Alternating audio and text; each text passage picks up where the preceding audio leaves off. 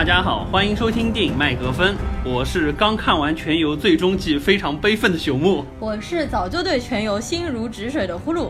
呃，没想到我们这么快就来填上一期挖的坑了。对的，我们上一期说要聊一期的。对，说等到《权力的游戏》结束了之后，我们来聊一期。本来想着可能要发酵比较长时间，或者说至少八季的内容这么长，嗯怎么着？我想着也应该要花个半个月的时间准备一下什么的。不要准备。呃，实在是因为因为我们前天刚刚看完最后一集，嗯呃，感觉有一些东西不吐不快，必须今天先来说一说。是的，是的。所以说，只能相对比较草草的。今天我们先来聊一聊嗯对于《权力的游戏》这部剧，包括说对于《冰与火之歌》这本书，我们自己的一些看法，尤其是相当于是伴随着我们这么多年的这一部美剧的完结。对，就你比较多年吧，你说一下你是从什么时候开始呃，我还真的是从《权力的游戏》第一季，也就是二零一一年的时候就开始看了，因为当时我还在苦逼的挣扎在实验室里，那会儿就是属于疯狂补美剧的状态。嗯然后有人推荐了我说有一部哎《权力的游戏》，据说还不错。他当时推荐我的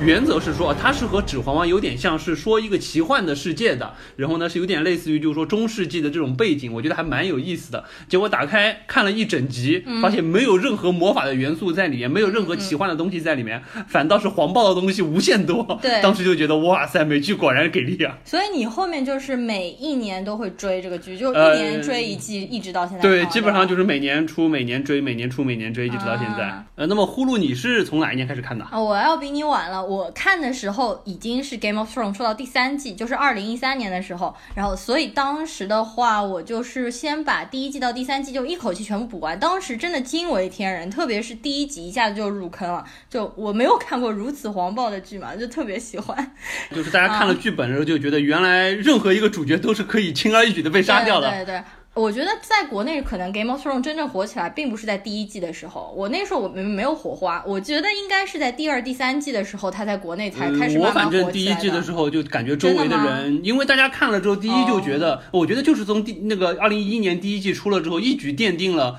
中国美剧迷心目当中 HBO 小黄台的地位，而且让大家知道了说，《权力的游戏》或者说《冰与火之歌》这本书是对于这个主要角色的命运是如此轻而易举就可以捏死的。比如说第一季结尾 Ned Stark 被杀掉，大家觉得你你以后还拍不拍嘛？这样就把主角杀了的感觉，就那个时候我感觉我周围的人啊已经非常非常关注二零。一一年的时候，我觉得大家都呃真的有关注 Game of，反正我是完全没有。啊我周围人反正二零一一年的时候，我在看什么？我在看 Sherlock 呀，我当时超迷 Sherlock 英剧嘛，英剧看的更多。然后后来完了之后呢，我是到二零一六年的时候又重新把第一季到第五季重新刷了一遍。为什么二零一六年这个年份记得这么清楚？因为当时正好捡到我家的小橘猫，然后我当时是抱着我家那个一个月大的小橘猫。嗯每天都在看 Game of Thrones，所以我家的小咪就特别厉害，因为他从小是看着 Game of Thrones 长大的。这个非常可怕的童年，它都是吸取什么样的养分呢？后来第七、第八季了之后呢，实际上就不怎么好看了。然后就，所以我这次其实看第八季的时候，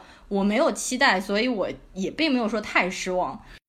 呃，的确啊，大家也比较公认，《权力的游戏》实际上前四季都还不错，嗯，第五卷开始就慢慢的往下走，到了第六、第七就有点刹不住的感对觉。主要是因为就是《权力的游戏》，我们知道二零一一年开始拍，那个时候实际上 George R. Martin 写到了第四卷，因为我们知道一九九六年的时候，他当时出了第一卷，就叫《权力的游戏》哦。所以九六年他已经写了第一是，就他是一个就写作非常慢工出细活的作家，因为他借鉴大量历史的东西嘛，就是 J.K. Rowling 慢 Harry Potter 第一部也是在一九九六年，他的速度好快哦。不过 J.K. Rowling 是一九九六年出版的，哦他也是是吧？之前对他九六年出版，之前肯定有构思了。哦，那那你看看 Harry Potter 的进度嘛，那不一样，我觉得这个，我觉得 George. Martin 是属于就是带有历史学家的这个态度其实。J.K. Rowling 写的也很慢，他后来写完前面四部，他隔了很久才把第五、第六、第才写出来。不过和他们还是呃，早期都是这个样子啊，就他们基本上会先构思大概两到三卷的内容开始写。你看对对对，George. R. Martin 九六年写完了《权力的游戏》，然后九八年就出了《列王的纷争》，两年，然后两千年就出了第三卷《冰雨的风暴》，也是两年，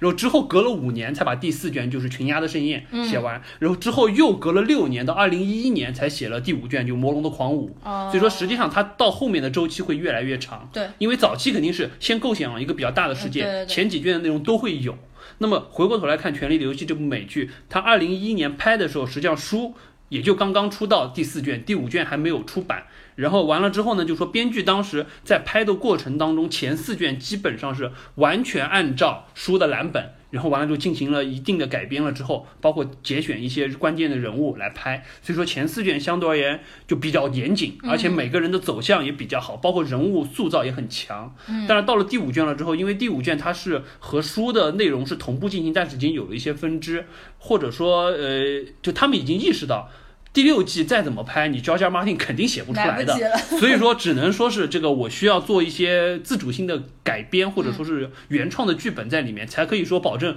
我第六季、第七季、第八季我还可以拍。不要说你把我拖死，你看到现在为止，现在你二零一一年出了《魔龙的狂舞》，现在已经二零一九年了，这部美剧都已经拍完了八季，第六卷还没有出来。对不对？因为第六卷我们知道叫《凛冬的寒风》，实际上写的就是这个异鬼来的事情，Winter is coming 的事情，到现在还没有出，更不要说这个我们所谓的第七卷完结。第七卷完结的话，呃，George R. Martin 好像是说争取在二零二二年之前，所以一共能把它完，一共是七卷，对，书的话是七卷，七卷，第七卷本来叫《奔狼的时代》，后来他改改了，改叫叫《春晓的梦想》。可能觉得奔狼的时代过于就 focus 在 Stark 家族，还有改，而且春晓的梦想很像那个，很像就我以前我我最早接触奇幻作品，实际上是通过龙枪系列，就是龙枪编年史、龙枪传奇那个系列，当时就是，呃，我估计可能我们的听众当中。看这部书的不多，因为这个是比较早的奇幻的作品。当时也就是说，就是秋呃是叫什么叫秋木的巨龙，冬夜的巨龙，春晓的巨龙，就很像这个春晓的梦想。感觉他们有一些借鉴，就说之前的这些经典大作的一些命名的方式了。我觉得 George R. Martin 他说二零二二年写出来也有一点不知道，而且他其实最近肯定压力也会很大，因为他知道最近这个民意很差嘛，就是说对于这两个编剧的改编很不满意，对吗？那他肯定是顶着很巨大的压力。嘛，那么你要改编出一个比现在要是的，而且又令人要出乎意料。现在第八季因为评分很差嘛，就马丁老爷子已经出来明确表示，这个编剧改编的这个方向不是我的本意。但是我们知道，呃，当时拍到第五季之后，实际上 HBO 的编剧组是和老爷子请教过，你这几个关键人物最后的走向是怎么样？就是说可能结局最终是一样的。比如说，我们知道，呃，我们接下来可能就会涉及剧透了。哦，所以说所有的东西大家谨慎的收听。就比如说，我们说到这个龙妈会死掉这个结局，可能就是马丁老爷子钦点的。包括说我们最后这个 Jon Snow 也不会当王，这可能也是马丁老爷子自己定好的。只是说最终怎么发展到这步，比如龙妈她是怎么黑化到这一步的，或者通过其他的方式导致她没有当上 Queen，或者说是为什么 Jon Snow 也没有去当王，这可能都是有一些其他的发展历程。不像现在 HBO 的编剧把它改的就这么的简单便当，对，就非常简单粗暴。我觉得这个是让大家最不能接受的一点。那要不我们先来说说这一季好了，就结局。呃，行，我们说回第八季吧。呃，这一季首先我们知道评分非常差。嗯。呃，我之前是看一个文章说，就国外网站上它是有会有单集评分。嗯。就每一集他们会打分。对。好像这一季我们知道第八季一共只有六集，其中有三集已经上了最差的五家。就是属于 这个惨是惨不忍睹了，感觉已经，哎，我觉得是没想到这个。反正我看了分数，好像只有四点几分，就满分十分的情况下面。然后第四集当时第四集是夜王死掉那一集是吗？呃，不是，第三集是夜王死掉。第第三集是夜王死掉，就阿雅把他杀掉。对，就第三、第五是两集大战的，一个是火烧君临，一个是就是夜王打北境。嗯。反正第四集是当时最低分对一集，然后可能最后一集的分数也反正蛮差的，就这两个可能争第一吧。呃，最后一集我估计还会稍微高一点，毕竟我相信这个结局，有的人肯定还是会买单的。呃，我我我一定程度上我可以接受这个结局，作为一部美剧，我可以接受这个结局。我觉得编剧能把它收了，呃，也不太容易了。但是作为一个贯穿了八季，并且是以《冰与火》为蓝本的这么一个片子，我是不接受的。嗯，所以说，呃，反正挺难的。我觉得 HBO 现在就属于就这一步棋下坏了，或者怎么讲，就这个我稍微展开说一点，因为我这两天也在在和和和很多朋友在聊这个 HBO 的这个策略嘛。因为你想想，HBO 它是一个 cable TV，就是收费电台，它靠的不是说像 NBS 或者 CBS 这种是通过公共电台通过广告。来赚，就是说你的这些剧集的这个成本的，他是通过说我要有口碑，比如说当时他拍出《欲望都市》啊这一类的，对不对？他靠的就是口碑，口碑好了之后，大家愿意去订阅，而且 HBO 在北美的订阅量非常高，它去年的营收在北美的营收实际上是超过 Netflix 的，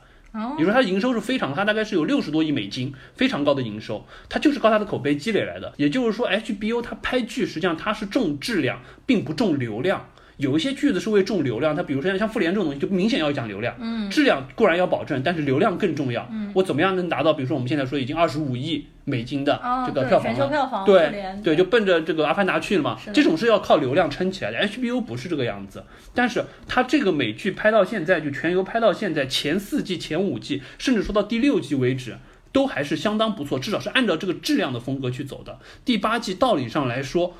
它的成本也不低。我们之前也说过，八千万美金只有六集，实际上每一集单集成本一千五百万美金不低了，非常高了。但是实际的结果是我们发现到最后变成了一个很走流量的方式，或者说它的这个结局的安排是非常符合多数人对于民主也好，这个整个这个社会走向的价值取向的。但问题明显是没有讨得大众欢喜啊。对啊，我觉得就是真正。愿意看你这个的人，就不是说我就是要看到与别人不一样的东西。为什么冰火受欢迎？就是大家觉得你写的内容有深度，而且你会觉得每一个人都有可能死，所有的人物你没有英雄弧光，你就是在历史进程当中的一个棋子，做着你认为该做的事情，冥冥中推动了历史的进展。嗯，但是最后反而觉得就是有一种，就个人各安各命，很容易被大家猜到，呃，会有什么样的结局的状态。我觉得这个实际上是丧失了这部美剧最最精彩的地方。好，那么聊到每个人的结局，我们先来说一下吧，就是大结局之后，全游里面的御三家的结局吧。对，对，应该算是御三家了，就是这个龙家 Targaryen 家，然后完了之后狼家 Stark 家以及施家 Lannister 家几个主要人物的结局，因为这个现在是就还活着的比较关键的人物了。呃，首先我们先来看看 Lannister 家好了。呃，在第六集的一开始，我们就看到是 Imp 到这个废墟当中的 King's Landing 去找 Cersei 和 Jamie 的尸体，发现他俩实际上是双双，也不说殉情了，就是惨死在断壁残垣下面。对，这段实际上怎么讲？呃，大家很多人会觉得，至少我个人是觉得，他俩一起死在这还是蛮正常的一个事情，因为。不太容易给他俩找到更好的结局，但是我觉得这里有一个梗，实际上或者说有这么一段情节，倒不算是吃书了，但是就是原著当中有体现的，这里没有体现。因为 Cersei 小的时候是有，就是说有一个有一个女巫和他说，他有三个，就他身上有。三个预言实际上是有四个预言，其中三个都实现了。第一个说她以后嫁的，她不会嫁给一个王子，她要嫁给国王。我们知道她嫁给了 Robert Baratheon，这是没错的。第二个，她说她会有三个孩子，但这三个孩子都不是她和国王的孩子，也没错，都是她和 Jaime Lannister 的孩子。第三个是说之后会有一个另外一个 Queen 要取代她的地位。我们也知道，确实是，虽然就是说，呃，Cersei 一直觉得是那个就是小玫瑰。所以他把他烧死了，但实际上我们知道是指的是龙妈，这个语言也有，这三个语言实际上全游的书里，不就是全游的片子当中有，书中也有，都体现了。但是书中还有一段是全游当中没有说的，是说他未来会在他哭泣的时候有一个弟弟把他掐死，掐了他的脖子，是说他事实上是死于这么样一个情况，这个。电视剧中没有提，所以说这里死了的话倒不算吃书，但是我觉得比较可惜的就是，我相信 George R. Martin 他肯定会在之后的片子当中，就他给 Cersei 安排的结局当中，应该会印证这个预言，也就是说很有可能是什么，不管是 Jamie 真的觉得这个他姐姐已经不可救药了，或者说是不可挽回了，就像就像 Jon Snow 把龙妈杀掉一样，他把 Cersei 杀掉也好，或者说说 Imp 下的这个黑手。我觉得这可能是让大家更加会觉得，就 Lannister 家这个更加悲怆的结局会更强一点，不像这个剧当中这么便当，就啊断壁残垣倒下来，他俩就被砸死了，就就这么轻松就结束了。我觉得这个可能是我比较遗憾的一点。嗯，我看到蛮多人留言，因为对 Cersei 这个角色，反正就是爱恨交仇，恨更多一点吧，所以很多人应该是希望看到 Cersei 是有一个。非常悲惨不好的结局，就不是说死的这么简单，就死太容易了，对吧？应该是把，比如说折磨他死，或者怎么怎么样，各种方法嘛。就这个，他们居然两个人是在乱石当中就意外，就感觉双双殉情的感觉，对不对？还死在自己心爱的男人这个身边。嗯，所以我是觉得我挺期待，最终就是书当中是不是真的会他的某一个弟弟把他活活掐死这么一个结局，会更加让大家就更更解恨一点。当然让 Jamie 掐死他会更好。我也觉得很有可能是这样，我也觉得很有可能是这样。真的，我觉得就像 Jon Snow。去杀这个 Danny 一样，对一个感觉。OK，然后接下来，呃，我们再说一下 Imp 好了，Imp 的结局实际上还 OK，就是他相当于是最后又当上了国王之首，去辅佐 Bran 去就治理天下，而且这个 Bran 还说这个，呃，我知道你不想当。那但我就必须要你当，你要为你的过去赎罪。就像我也不想当国王，这个，但是我还是要这个肩起肩负起这个责任一样。说到 Brian，真的是我，我真的想说，这这个小男孩真的这个小男孩演戏太轻松。他从第几集开始摔断腿了之后，每一集他只要就是坐在轮椅上翻翻白眼就可以了。我 是的呀，真是太啊。另外啊，说到 Imp，我再提一点，就是实际上我觉得第八季对于 Imp 的这个角色啊，就感觉把他的智商无限拉低。你想想之前。Imp 的高光时刻非常的多，而且他是有一种，就是说，真的是第一季第一集他就在说，Lannister 家有两个男的，一个很帅，一个很聪明。哦，对，他就是聪明的那个。对，但是问题是，到了第七季第八季了之后，他到了龙妈身边了之后，智商就无限的降低。不管是比如说我们这一集看到他去说服 Cersei 要把那个 Missandei 放了。结果人家一刀就把他人头落地在这个城门前面，包括到最后他要去劝龙妈也好，包括自己沦为阶下囚也好，都是非常蠢非常蠢，就不像是当年在这个 King's Landing 是和小指头是和八爪鱼是和 Varys 一起去玩宫廷内斗的这么一个角色。我觉得这块是让我觉得非常失望的一点，就 Imp 这个角色最后我觉得编剧没想好，就没想好怎么给他收尾，或者说是就其他几个人的收尾过程当中他派不了什么用场，就只能把他作为一个他最后。唯一看到的用处就是花了五分钟时间。去说服了姜思 w 就把龙妈杀了，就这么一个事儿，对不对？反正我觉得这个结局是有点有有点可惜的。我是觉得他人气就越来越高，而且这个演员也随着他演的这个角色越来越受到大家的喜爱。他其实之前在演《Game of Thrones》之前，他基本上都是在一些就是不怎么好的那种屎尿屁或者喜剧电影当中打一些就是那种客串的角色。对我其实看到过几个。然后他就是这个剧一下，而且我也非常喜欢 Imp，Imp 应该算是我最喜欢的三个人里面的。可能排第一、第二我相信很多人都会非常喜欢 Imp 这个角色。应该都很喜欢他，是的，很睿智。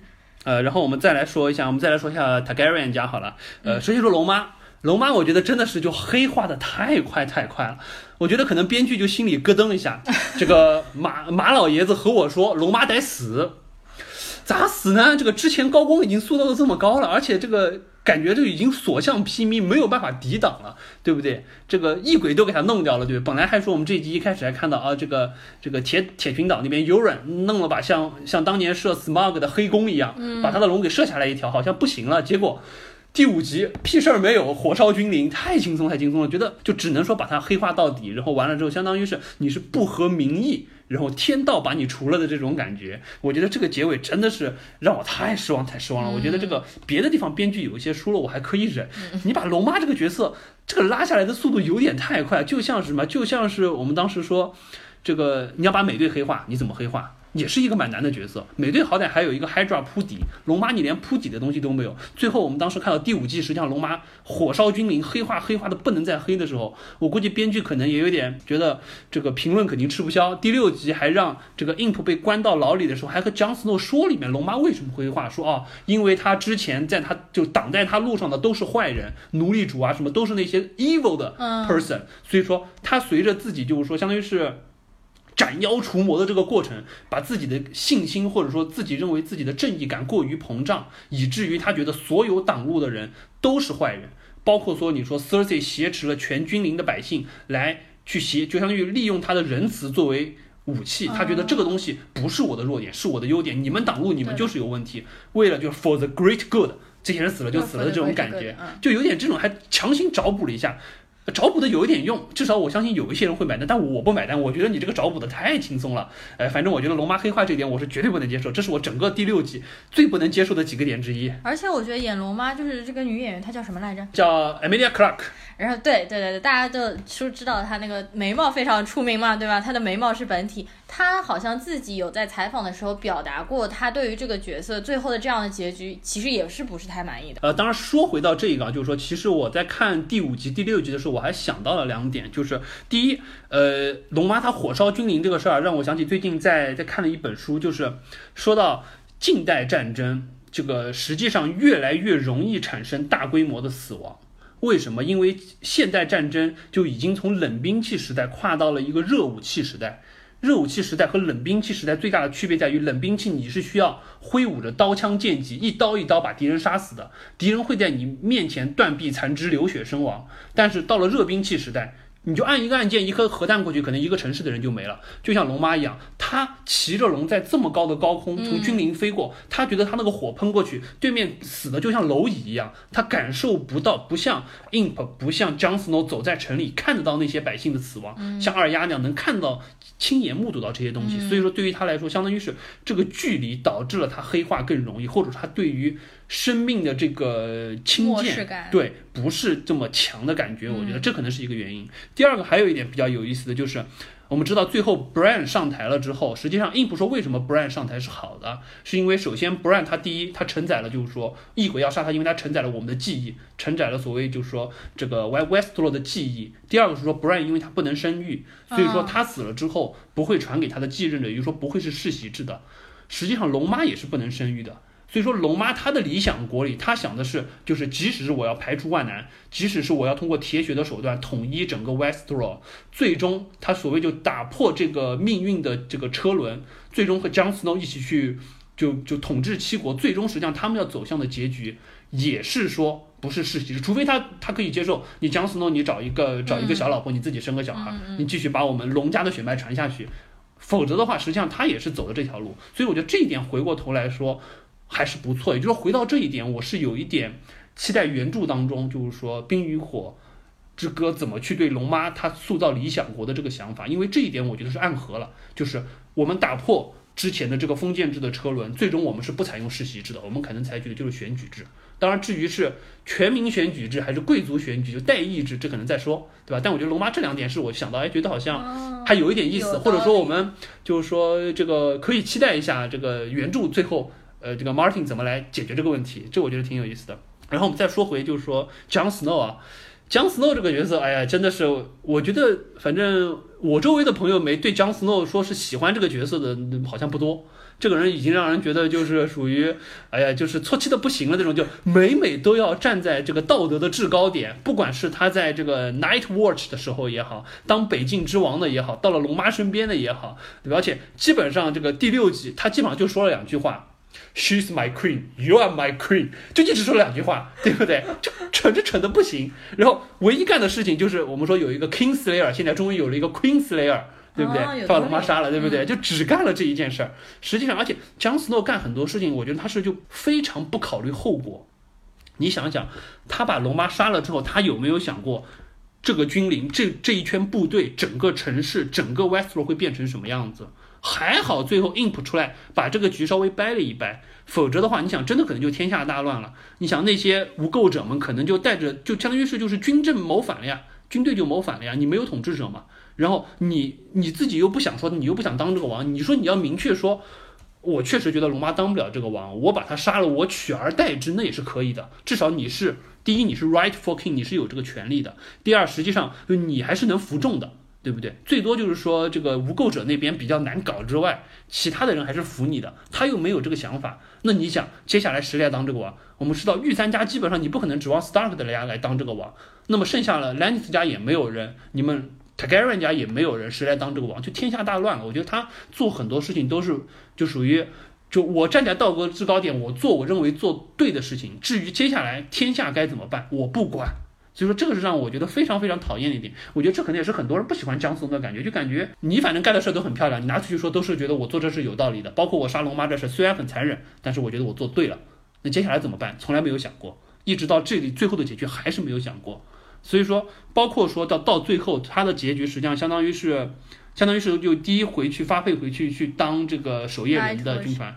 第二个我们看到他实际上最后一幕是就他陪着那些 wildlings 到塞北去了。或者到就是就就北境以北，就是长城以北去了，因为呃异国已经没了嘛，所以说相当于那一片领土是可以收复回来的，甚至说可能他以后就和 Wildlings 混在一起，成为野人王了也有可能。我觉得这可能倒是挺符合你的，你就不用考虑那么多嘛，对不对？你就就做你认为对的事情就可以了。所以 Jon Snow knows nothing 吗？啊，对，啊是呀，真的是呀，他真的是什么都不知道呀。对，他就一脸，反正而且他也很囧嘛，眉毛。反正 Jon Snow 这个角色，我从第一季开始就对他。没有什么喜欢，但是他其实人气也很高啊，我觉得。是人气是很高，我觉得国外有很多人喜欢他。对，国内我觉得反正我我我周围的朋友都不太喜欢姜思诺这个角色，就感觉他塑造的是蛮成功的这个角色，很明显性格非常鲜明，但是就让人喜欢不起来。你没有一个亮点。impl 身上亮点很多，甚至比如说像像 Lord Varys 那个八爪鱼也很有亮点，Little Finger 也有很多亮点。我很喜欢 Little Finger，对啊，就这种人实际上很有亮点，他身上就感觉让人觉得就温吞水。对呀、他一点感觉都没有温吞水，他其实就是有一种那种叫什么恨铁不成钢的那种感觉啊。对啊，实际上他是可以大有作为的，但是就是偏偏哎不提了不提了。OK，好，我们继续往下。呃，然后我们继续说，我们我们在最后做最后说 Stark 家，Stark 家首先，呃，我们说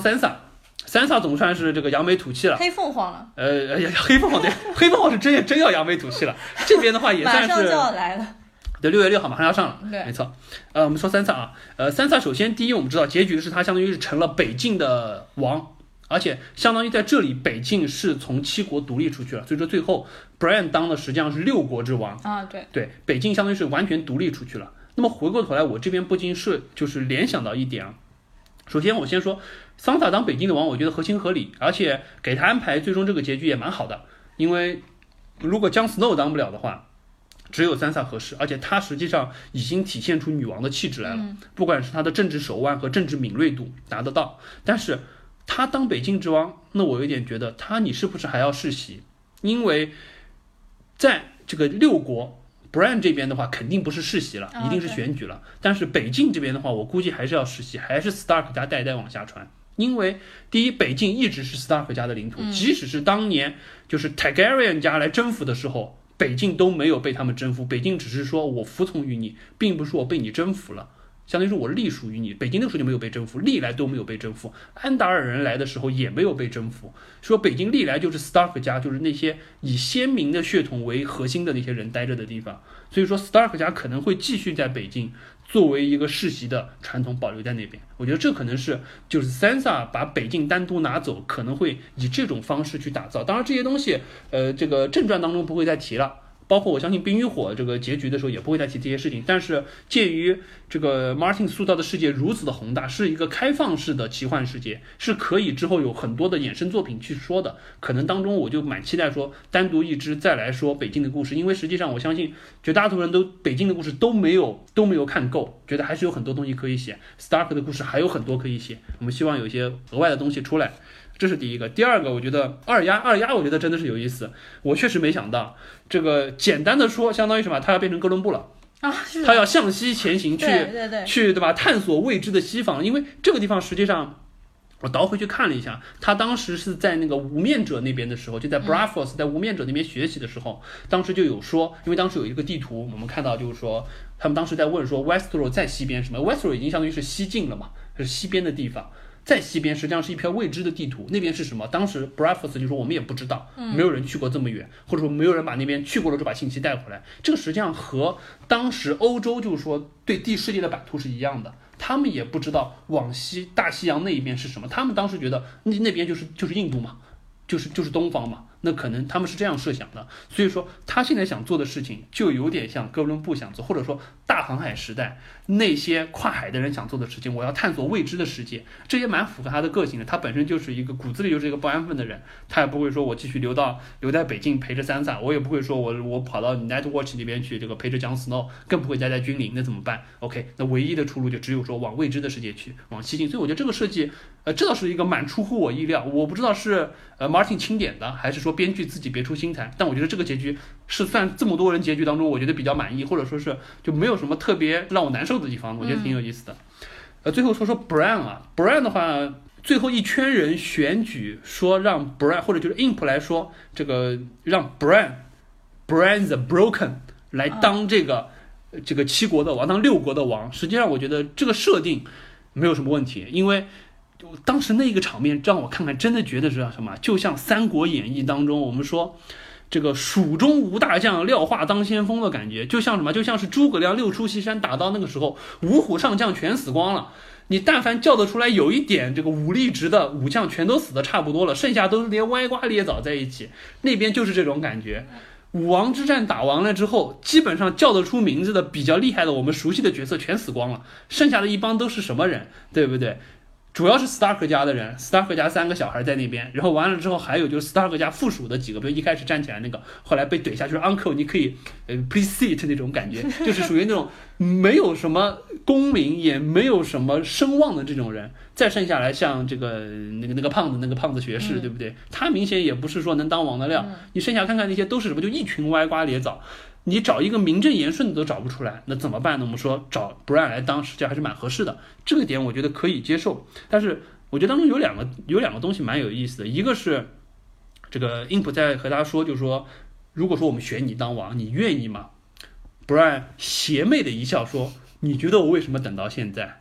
实际上这句话我不知道，就大家会怎么理解啊？有些人实际上会觉得这句话感觉 Brian 说的别有深意，好像觉得他。不管是成为绿先知也好，或者说是就是说这个变成了一个残疾，一直撑到现在，实际上他对权力还是有有有一定的野心的，或者说是有一定的追求的也好。当然，也有我和这更多的人可能认为是就是说，实际上他早就就作为一个已经超越了生命这个界限的这个 Green Seer 一个绿先知，他实际上对于权对于生死已经不在乎了。他之所以撑到现在，就是因为他知道你们这帮子歪瓜裂枣。不行，需要有一个人给你们把把龙头。我来呢，实际上就帮你们把把龙头，顺利传递一下火炬。因为之前，哎，那个胖子叫什么？那个胖胖子学士，反正就他也他他也在说说，要不我们大家一起让所有人来选举嘛。然后被一群这个贵族们，被一群 lord and ladies 就哈哈一笑说，你这这太愚蠢，在中世纪是不可能的事情。但是这个跨度可能有点强，相当于是从。当年的世袭制变成了全民选举制有点难，但是变成了贵族选举制还是可能的。所以说，相当于 Brian 来接这个棒，我来当这一任国王，但是我不世袭。接下来谁有能力谁来当，下一任由你们来选举来定，建立一个议会制，我觉得这是可以的。我觉得 Brian 他说的就是说我之所以等到现在，可能更多的是这个意思，就是我。你说我一个残疾，天天躺在这个上面，也没有什么事情可以做，我还不如说变成变成绿先知，掌握着天下的乌鸦，到处去看更好。他可能更多的是出于这个考虑，相当于是我等到现在是为了帮助你们顺利的过渡，完成这么一个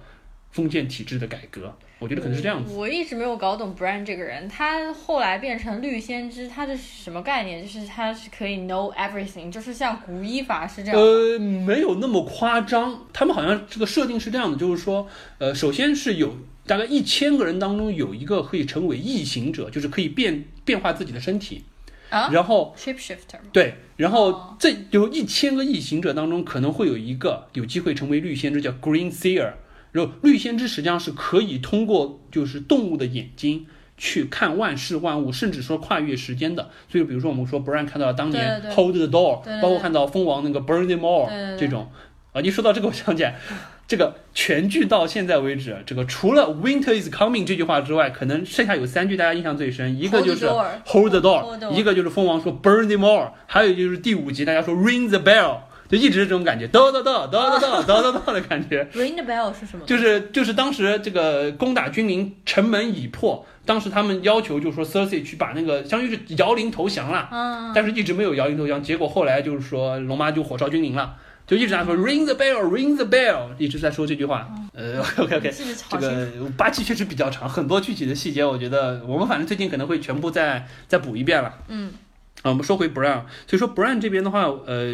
第一，我觉得他说这句话的意思可能在这个地方；第二，我在想，就这个翻译啊，叫 Brown the Broken，嗯，这个实际上我们看到的字幕版本，原件字幕翻的好像是叫破烂者还是什么破损者还是什么，反正就类似这个，就反正就基本上就直译过来了。我觉得挺奇怪的了，这个我觉得一般来说不会。不会以这样子的方式来称呼一个你们接下来要选的国，虽然它确实比较 broken，对吧？但是应该不是。我觉得可能这个 broken 会不会是有，就说就像龙妈说打破这个命运的这个车轮这种感觉，是这么一个 broken 的感觉，就是破坏之前。不然应该是叫 brand breaker。呃，但 breaker 之前有过一个 breaker，因为历史上有三个就是 brand 就就 BB 了。一个是叫 Brand Builder，就是造北京长城的那个，有一个是叫 Brand Breaker，好像是当时一起打异鬼的有一个。我觉得他可能，那我不清楚，但我觉得这个叫一个 Broken，这个我不知道是有什么。我觉得肯定是指他身体也残破啊，这也是一方面啊。是一方面，但我觉得可能另外还有一些其他的意思。我觉得就直译的话，感觉确实有点有点尴尬。不用管他。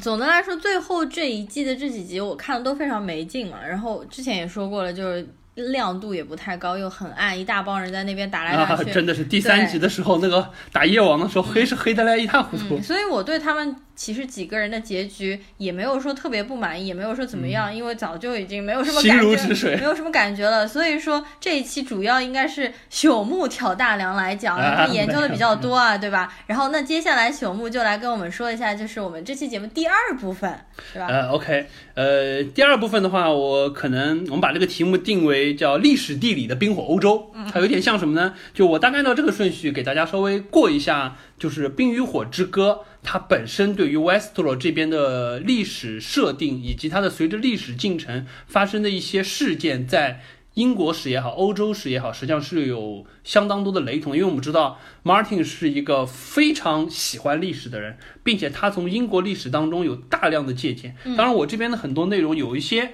是我做了一些资料的查询，还有很多东西来自两个来源，一个来源是有一本电子书，呃，叫《真实的虚构》。呃，是一本很短的书，一个小时就能读完，因为它是就是知乎上面的两个作者写的。他当时知乎出了一个叫“知乎一小时”系列，就是基本上一个小时之内能读完的，哦有一些系统的知识会和你说了一下。哎，在冰火或者说在全游，主要是全游了，全游当中我们拍出来的这些场景，历史上有哪些借鉴？第二个就是在 HBO 这个出了第五季《权力的游戏》，蓝光碟最后会有一个采访，是采访了 Martin 还有几个历史学家，他们说了一下全游当中的某些著名的场景改编源自于这个英国历史或者说是欧洲历史上哪些就是说著名的事件。这个我也看了，这个的话，一个蓝光资源后面是有一个多小时，一个小时一个小时左左右的采访的花絮，对这个对还蛮有意思的很多，嗯、对，呃，那么首先，那我们就先从地理说吧，因为就是说我估计很多人因为这个断断续续看，可能对于这个整个的发展过程也有点记不清了。包括我知道呼噜我已经可能对这个有点搞不清，尤其是地理这一块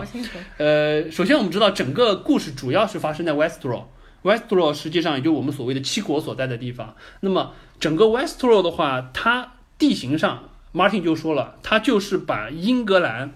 做了一个相当于三百六十度翻转，上下颠倒、左右颠倒了之后的一个、哦一个地形，然后再加上爱尔兰的一个地形。对得上，所以说大家看到当中，不管是长城也好，包括说他们说最明显的就是 Little Finger，就他们那个地方，当时英国是有，因为它叫 Little Finger，就是因为他们家族那边上有五个岛，对，它就是那个最小的那个岛的岛对主。对对对对，英国就是爱尔兰那边有一个一模一样的，就非常像，就很多地方是完全对得上的。Martin 也说，他就是借用了这个地图。实际上，很多奇幻作者在创造的时候都会有这样子的习惯，拿一个真实的地图做一定程度的翻转和变形了之后，作为它背景的蓝图，因为这样子他不用重新去构建山川大河和一些具体的地形，很方便去做。这是一个。当然，这个整个 Westworld 的面积要比英国大多了，它差不多按照。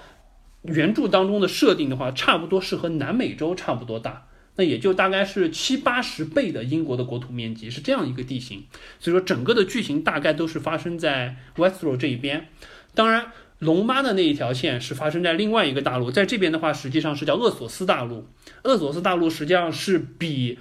Westro 还要大的一片大陆，有点像我们现实社会当中、现实世界当中的欧亚大陆整个这一块儿。它那边相当于是包括了像像希腊和罗马，包括相当于包括了当年日耳曼人建立的神圣罗马帝国的整个那么大的欧洲的一片，还包括了往东有像土耳其啊、阿拉伯啊这些地方。整个的就是说厄索斯上面，我们看到有几个比较出名的城市，我们是比较清楚的，比如说像自由城邦。自由城邦联盟的话，我们当中我们知道 Bravos 就是这个阿尔雅去学武功的那个地方，包括 Bravos 还有一个叫铁银行。铁银行就是说，就相当于是兰尼斯特和那个在打，对，就兰尼斯特和这个 Stark 在打仗嘛。那他就说，他就相当于是我就发战争款。铁银行我印象很深，是因为里面的那个头头就是 Sherlock 他哥哥啊。对，没错那就是，Mycroft 演的。对，他这次第八季还铁银行实际上历史上也有也有类似的参照的背景，就是属于就它是属于那种极度强势的第三势力，而且他借款都不是说借给个人或者借给公司、借给国家，你国家要打赢了。我就借给你，如果说你不还钱，没关系，我资助你的对手，他马上把你干倒，然后你烧杀抢掠的归我。就铁银行是一个非常强势的这么一个一个势力，这个是 Bravos 我们看得到的，包括说像 Pantos 也是在自由城邦的 Pantos 就是呢就是。第一季第一集，当时不是就是龙妈在那边嫁给了那个马王吗？就是 Pantos 的总督哦筹划的这事儿。哦，啊，就是那个地方叫 Pantos，那个地方很漂亮啊，感觉。对，的确就有点像是什么，那个地方实际上就有点像是地中海南部的那一片地方，哦，很像。度假对，然后包括我们还看到，就是我们所谓的叫叫叫叫奴隶湾，奴隶湾实际上就是呃后来龙妈带着他的军队逐渐去解放的这个城市，比如说 Mervin 那边，包括比如像永凯那边，就是拿了这个无垢者的军团的那个地方，哦包括说还有像最后他拿就是沉船要出海的那个 Estapol 那边，这几个实际上这几个地方就有点像。土耳其和阿拉伯那边，包括说像一开始还看到很像埃及的那个金字塔那种，就像埃及一样。就它这个几几个地方的，就从剧中我们可以看到的地理的这个环境以及建筑的这个形状，就是这几块地方很典型的特征，非常明显。然后再往后，我们看到还有一个就是，比如说它当中有一个非常大的叫 Dothraki 海，就是他马王所统治的那片 Dothraki 的地方。嗯，整个 Dothraki 人，大家看感觉就很，实际上很像匈奴，很像很像匈奴。对就这种不管是装束也好汗，呃，成吉思汗也有，因为这个欧洲人就是对于成吉思汗当年的那个统治的阴影印象太深了。是啊，但是实际上，我个人觉得。还是更像那个，实际上还是更像匈奴。为什么？因为成吉思汗实际上他是以马术和剑术统一天下的，但是我们看到 Dothraki 实际上是采用军刀，这个实际上更多的是匈奴的战，就是作战方式，包括他们的装束实际上也更像匈奴。呃，这个是一块了，就 Dothraki 海那边，然后在整个鄂索斯大陆上，实际上最出名的是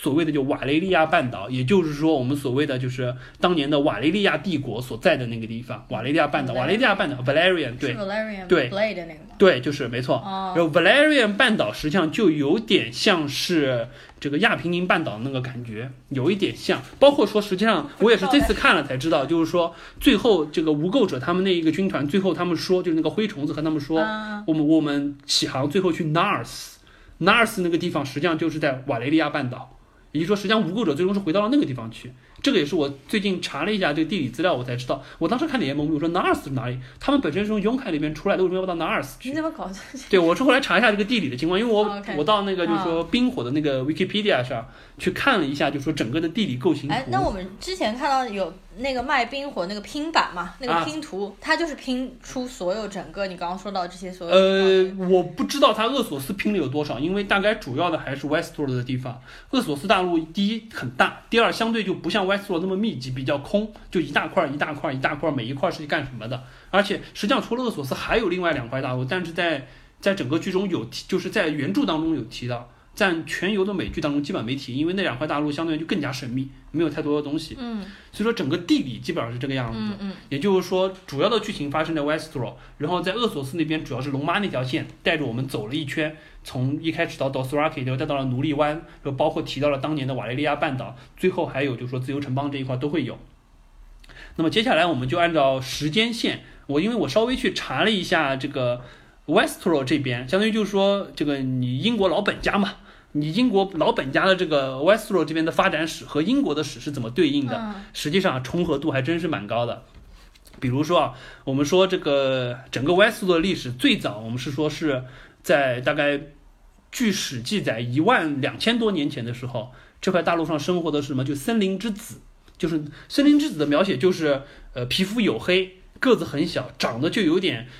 呃，马丁是说这个不是 elf，不是精灵，也不是什么矮精灵不是这个，它就是一种体型比较矮，然后呢，就是说皮肤黝黑，长得比较奇怪的，就不太像是人类物种的，它像那种亚人它英文物种的。用的是什么？这我还真真森这我还林之真清楚，子就不知道应该就是名义，就应该就是直接译过来的，可能就是 son of 的什么什么之类的吧。哦，就咱森林之子他们是就是至相当于是原住民，生活在这个 Westro 上面。然后呢，包括就说北方还有一些蛮族这些巨人的这些种族在这里。就森林之子实际上他是有一定魔法能力的，他们信仰的实际上是旧神，也就是说他们信仰那些鱼梁木啊那些东西。哦就我们看到北京不是有鱼梁木画了一个画了一个人脸的这种东西吗？这个实际上是他们的信仰。森林之子实际上如果说对应到英国史上，就是我们所谓的英国本土的原住民凯尔特人。凯尔特人实际上就是就土生土长的英国本土的人。包括后来我们说这个，呃，就是当年这个清教徒开乘着五月花到了美国，凯尔特人当时在波士顿人，就是说波士顿那边建立起来，包括我们说波士顿凯尔特人队，实际上就是因为他们有一大批是凯尔特人的后裔，实际上是这么回事儿。OK，这个实际上就是最早的森林之子，对应的可能是英国历史上的凯尔特人。然后完了之后，我们就说接下来是什么呢？接下来就是在那个时候，就森林之子还在的时候，整个威斯特洛是和厄索斯大陆是连在一块儿的。当时我们知道，整个韦韦斯特洛的最东南边实际上是是多恩这个国家，不是不是，应该说是多恩这么一个，相当于是王国了或者一块地方，它实际上是和厄索斯相连的。然后当时就有一批厄索斯的这个人从这个多恩之壁陆从陆路走到了这个 Westro，这批人实际上就叫先民，叫 First Man，是先民。然后他们当时就从厄索斯大陆带去了皮革、青铜、马匹这些，相当于就是生产力比较高的东西。然后呢，当时就和森林之子发生了大规模的战争。最终实际上是因为他们的武器相对比较先进，虽然森林之子会一些魔法，但是人数太少，而且不成体系，所以说实际上是被先民整个全部赶回到了，就赶回到了北边，北边那边，就所有南方都被先民们所占据了。然后包括先民们，他们就说实际上把余粮木都烧了，然后呢就是说。森林之子当时为了去和先民对抗，还用就是说魔法去造了异鬼。我们当时在就是说这个美剧当中，就是全游当中，我们看出通过绿先知的眼睛看到了森林之子当年造了异鬼是为了和先民作战，只是说最后异鬼不受控制了，森林之子自己也控制不了了这个回事儿。包括说整个这个森林之子还就通过魔法去把这个多恩之壁给淹掉了。最后就成了我们当中的 narrow sea，成了当中的狭海。所以说之后就是说先民就没有办法通过陆路的方式再来到了 Westro 这边。但总而言之，先民来了之后就把森林之子全部赶到北边去了，整个南方就建立起了相当于是比较现代文明这么一支。那么这一段实际上很像什么？很像英国历史上凯撒时代罗马人打到了这个整个就是说英国占领了英国的那个时候，因为。我们知道罗马基本上是在差不多，他们应该是在公元五公元前五世纪的样子。凯撒时代他们打过去了之后，对于罗马人来说，实际上英国这个地方是一个就边疆的不能再边疆的地方，就相当于是非常荒芜的一个地方。但不管怎么样，因为罗马那个时候强，他就到处扩张领土。不管是往就是说地中海那边往非洲扩展也好，包括说往就是说红海那边，甚至说往往阿拉伯世界那边扩展也好，它往西北角扩呢，只有一个英国小岛在那边，确实把当地方打下来了。然后呢，罗马人也过去了不少，包括说我们说当中还修了那个哈德良长城，实际上就是北京长城的这么一个原型。所以，真实世界当中的罗马人这一段，就凯撒时代罗马人进攻到英国这一段，就像是这个冰火里面，先民跨过多恩之壁，到了韦斯特洛和这个森林之子大打一仗，把森林之子都赶跑，就像他们把罗马人把凯尔特人实际上都砍到了苏格兰、爱尔兰那边去一样，是这一段历史。然后再往后一段，实际上我倒是没有找到这个，因为这个基本上是属于魔幻剧情了。就是说到森林之子当时不是造了异鬼吗？然后对，然后异鬼就不受控制了，然后完了之后就南下入侵，然后之后就先民和森林之子联合起来，被迫联合起来，一起去抗击异鬼。然后就他们就发现，比如说龙晶是可以击败异鬼的。龙晶到底？龙晶实际上是什么？龙晶实际上就是黑曜石。黑曜石是什么呢？黑曜石实际上就是呃，主要成分是二氧化硅。它是怎么产生的？火山喷发了之后，火山里面的熔岩快速冷却了之后形成的黑色的晶体，就是这个东西。可是电影当中所谓的龙晶，难道不是指龙身上？呃，不是，不是，不是，龙晶只是说是一种，对，它好像是在一些，比如说像龙石岛啊这些地方开采的比较多。我天哪，我一直以为是那个它实际上是一个，就就整体感觉就是异鬼这一波北方来的，就是怕热。你不管是比如说那些尸鬼，就是变成的那些死尸，火一烧就不行了。然后异鬼感觉无坚不摧，黑曜石一戳就没了。哪怕异鬼之王，你看被阿雅拿把东西戳一下也就不行了。就整体的感觉就实际上很脆弱。只是说这些东西在北边不太有，对不对？就比如说火这玩意儿，你看实际上是靠红女巫当时对不对施一个法给他们的剑都带上火了这种感觉。就就反正龙晶是这么一个东西。嗯。所以说那一段实际上就当中串了一段就是。相当于异鬼入侵了之后，这个先民联合森林之子，呃，发现了龙晶可以克制异鬼，然后把整个异鬼又赶回到了塞北的那种感觉。然后包括当时我们就有几个著名的人物，比如说一个叫亚索尔亚海，就 Azor Ahai，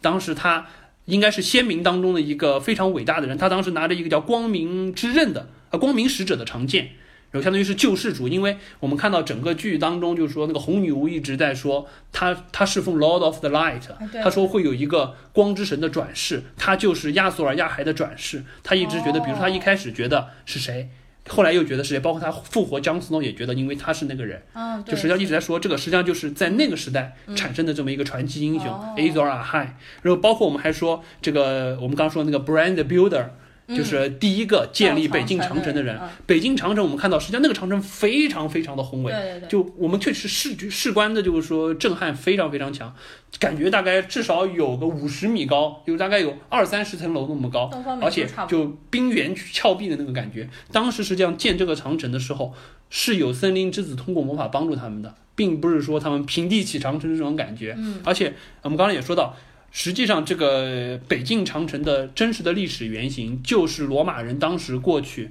去建立的，有一个叫哈德良长城。哈德良实际上是罗马帝国当时一个参议员，后来当上了罗马帝国的皇帝。他当时跑到了，就是说，相当于是去巡视自己的领土，跑到了一个乡下地方，那个地方叫英格兰。然后去了之后呢，发现我们的领土已经扩张到这里了，但是发现再往外扩张有一定困难，就因为你疆域越大，你要守的边疆越远，你要派的人也越多，就发现有点不值当。他说我们罗马帝国现在这个阶段已经不需要无限扩张了，我们要守住自己的领土，所以说我们不要往外打了，我们建一个长城吧，然后把这个地方给封锁起来，因为在他们那个地方北边，呃，也有一支蛮族叫皮克特人。呃，我看了一下那个他们的画像，就是属于就也是像原始部落那种感觉，就是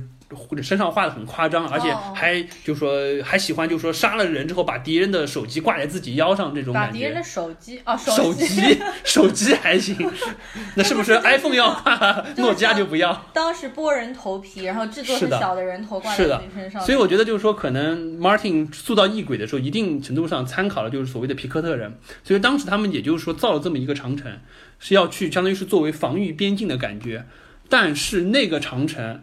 寒碜的可以，高四点五米，哦，宽三米，按照中国的说法，那就是一个土墩。那我们中国的长城，中国的长城至少高度是有十几米高，也就是说你的部队徒手爬是不容易爬上来的。嗯你更不要说你，因为中国的长城更明显的是防北方的游牧民族，你骑马你是肯定过不来的。嗯嗯嗯，他们那个长城基本上，当时也说了，就那个长城实际上并不是更多的用于战争防御作用，是滑边就算我打不过你。我不让你的人大举南迁，就你不可能拖家带口把所有的辎重什么哦全部迁过来，你不可能说整个部族迁过来，是派这个作用的。对，更多的是这个作用。但是呃，借鉴的基本上是借鉴，因为那条就是说长城的线，实际上是和我们现在在这个 Westworld 地图里看到的长城线是很像的。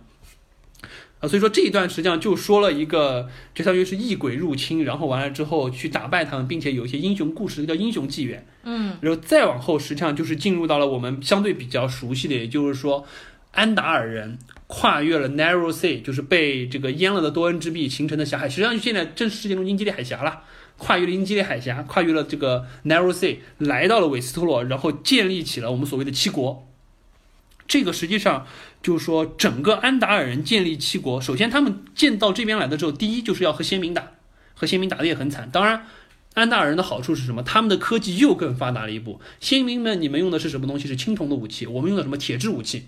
所以说这点就很强。第二，他们是有一个相对于更强的组织纪律性，包括他们是带着就是说七神的信仰来的。所以说，实际上他们有一个非常森严的就组织管理体系在里，不管是皇权的也好，神权的也好。所以说，他们到了这边了之后，和首先第一，他们把长城以南所有的森林之子灭杀光、灭杀干净；第二，他们把先民的各个国家基本上也纷纷击破。最终，实际上我们知道，建立的七国当中，只有 Ned Stark，就是北境这一边的王国是还有先民血统的，并且先民血统比较强。其他的南方六国都是安达尔人建立的。那安达尔人实际上对应的是什么？就是我们所谓的日耳曼人。当时是，当时就我们说罗马帝国是怎么样子？罗马帝国当时就相当于是占据了这个呃，就是英国了之后，嗯，之后罗马帝国慢慢衰落下去。我们说罗马帝国衰落下去的原因是什么？是因为日耳曼人的崛起。但是这个不是说我日耳曼人把你罗马帝国推翻了。实际上是因为罗马帝国它的军事实力下降了之后，又不断的受到东方的一些入侵，不管是波斯也好，或者阿拉伯人的入侵也好，它需要抵抗外敌，它只能说是我要雇佣强有力的军队。那么发现，哎，日耳曼人这个民族战斗力很强，就不断的去去雇佣日耳曼的军队。那日耳曼人帮助你打了胜仗了之后，你要给他们，你要总给他们给点奖赏嘛，要么封一点地给你，要么给你一点奖励，更多是封地了。那个时候，慢慢慢慢的，罗马帝国发现我家已经没有什么地方了，住的全是日耳曼人，所以说实际上是自然而然的发现。整个罗马帝国的衰落，然后以及日耳曼人的崛起，是一个和平演地的过程。然后到了日耳曼人，他们当时实际上我们就知道，所谓的盎格鲁撒克逊，整个这两支，当当时还有一个好像叫亚特人还是皮特人之类的，就三支实际上是就跨过了英吉利海峡，来到了英国，占领了英国这一块儿。包括我们说，实际上现在整个英格兰就主要是以我们说瓦斯布，瓦斯布就是盎格鲁撒克逊的后裔嘛，对不对？所以说，实际上当时就是日耳曼人的。主要的三支过去，最终有两支是成为现在英国的主力，就是盎格鲁撒克逊人，包括后来还乘着五月花去了美国，对不对？这个实际上就对应的这个 West West Westro 里面最主要的安达尔人这一块儿。嗯，当然说到这一块儿，我们就呃顺便稍微展开，因为这个历史说的比较多了，我们稍微展开一下，说一下就安达尔人建立的七国，这个是我们大家都比较关注的。嗯。好的，前面你在给我们上地理课，对吧？那么我们接下来呢，就要结合着这个电视剧里面的这些七国，其实七国也就是对应的七个家族，我们有主？七个主要的家族，对。这七个家族里面，实际上我们最熟悉的那几个就是 Stark 家族、Lannister 家族、Baratheon。然后还有一个是 Targaryen，对吧？然后剩下的还有三个小的，我就搞不太清楚了嘛。那你就来详细的说一下好了。七国是当时安达尔人来这边之后建立的七个王国，这个是和英国历史上也很像的。这个我一一会儿会慢慢再说。就英国历史上也有七国时代。然后呢，这边我们呃七个王国实际上主要会有七个家族来统治。当然，这七个家族历史上会有一定的变迁。就比如说 Lannister 在的这个西晋这一边，实际上。兰尼斯的家族也是在后期在崛起的，早期是叫另外一个家族。包括我们说 Baratheon 在的这个风暴之地这一块，当时也不是他们世袭就是统治这一边的，也经过很多历史的变迁。那么我们就按照顺序来说好了。首先第一个，这个大家最熟悉的北境，那他们的这个我们可以说是首都吧，首府就是林东城 The Winterfell，然后他们的家族就是 Stark 家族。君临城。不是。啊？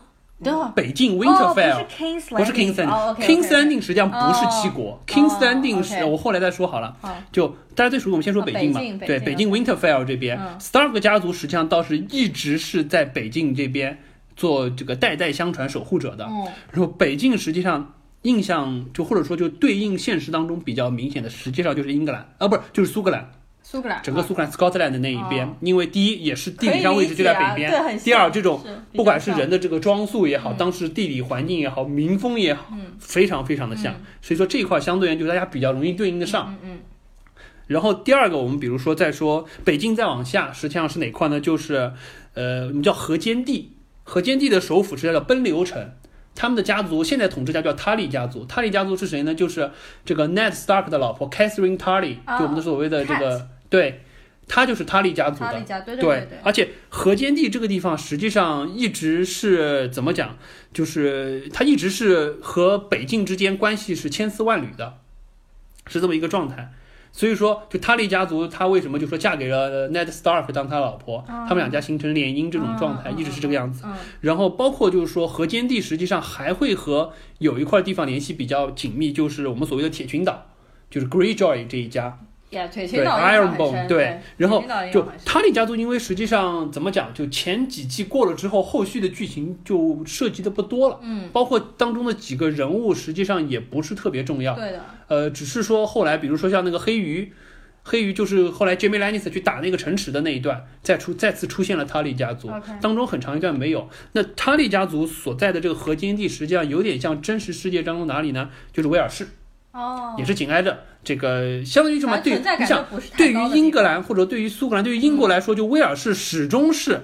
始终是我们这个地方的一部分。就像每一代的这个英王，他都会有一个头衔，就是。有 the Princess of Wales，对不对？对，他就是苏格兰的王子，都是对他都会有，就相当于就是这始终是我的地方，但是就是一个存在感不是很强的，相当于就是代代联姻，就一直是这么一个状态的感觉。对，然后至于铁群岛那边实际上就很明显，就是典型的就是维京人、维京海盗那一波，哦，不管是这个风格也好，包括他的他们的一些就是说这个信仰的这么一些就是说谚语也好，口头禅也好理念也好，他们那种就是说相当于是 Iron Man 嘛，就是属于这种铁与血的这种感觉，实际上和维京海盗我我记不清楚是哪一句话了，我当时看过，哦就就有非常非常像的这种状态，就相当于是他们的一些价值观上也非常非常的接近。这个是就是河间地和铁群岛这一块儿，这相当于是第二个家族。嗯，铁群岛那个 Greyjoy 他姐姐叫什么？呃，啊，丫丫丫丫，是是叫丫好像是叫丫丫，对，好像是叫丫丫那个特。别彪悍一啊 对的对然后我就对他印象非常好。呃，然后第三块，第三块实际上就是比较熟的，就是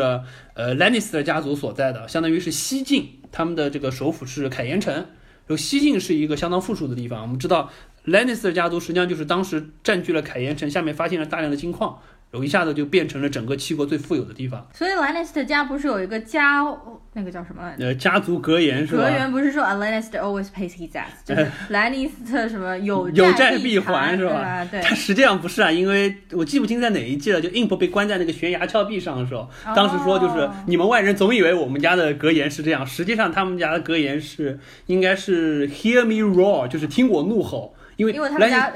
对家族是狮狮子嘛对对对，呃，说到狮子，实际上我们就说兰尼斯的家族，或者说就整个西晋这一块，典型的就是英格兰，因为我们知道英格兰，我们说它三狮军团，嗯它的它的这个这个国徽就是三个狮子，这个实际上是当时从狮心王开始就建立的这么一个家徽，包括我们说就是英格兰的很多球队用的都是有就是说狮子头像的这么一个家徽。所以说，实际上整个西晋凯岩城兰尼斯的家族这边对应真实世界就是英格兰，非常非常的典型了，应该算。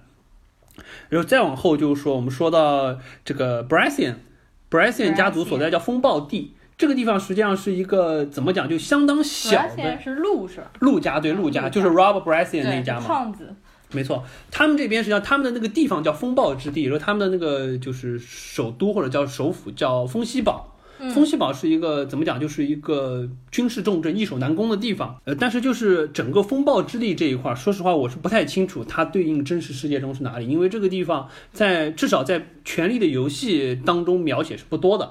因为没有对于它这个地方做具体的描写，只是说它这边哦出来的几个就 Baratheon 家的人，我们会有比较深的印象。对比如说我们看到就是 Rob 就不说了，一个大胖子，这也是有真实历史原型的。包括说 Stannis 那个，就是把自己的女儿杀死的那个。呃，还有一个就是叫 Lanny Baratheon，就是长得非常妖。应该是兰里，对 Randy 对 Randy 对，就长得非常怎么样，就是英俊的那个，后来和那个百花骑士搞在一起的那个。啊，百花骑士我印象很深。对对对因为他们两个是一对 gay couple。所以说，实际上整个就是风暴之地，只是描写了 Baratheon 家的这么几个人。对于这个地方，讲实话不是描写的很多，所以我也没有找到真实世界中可能对应哪一块儿。嗯，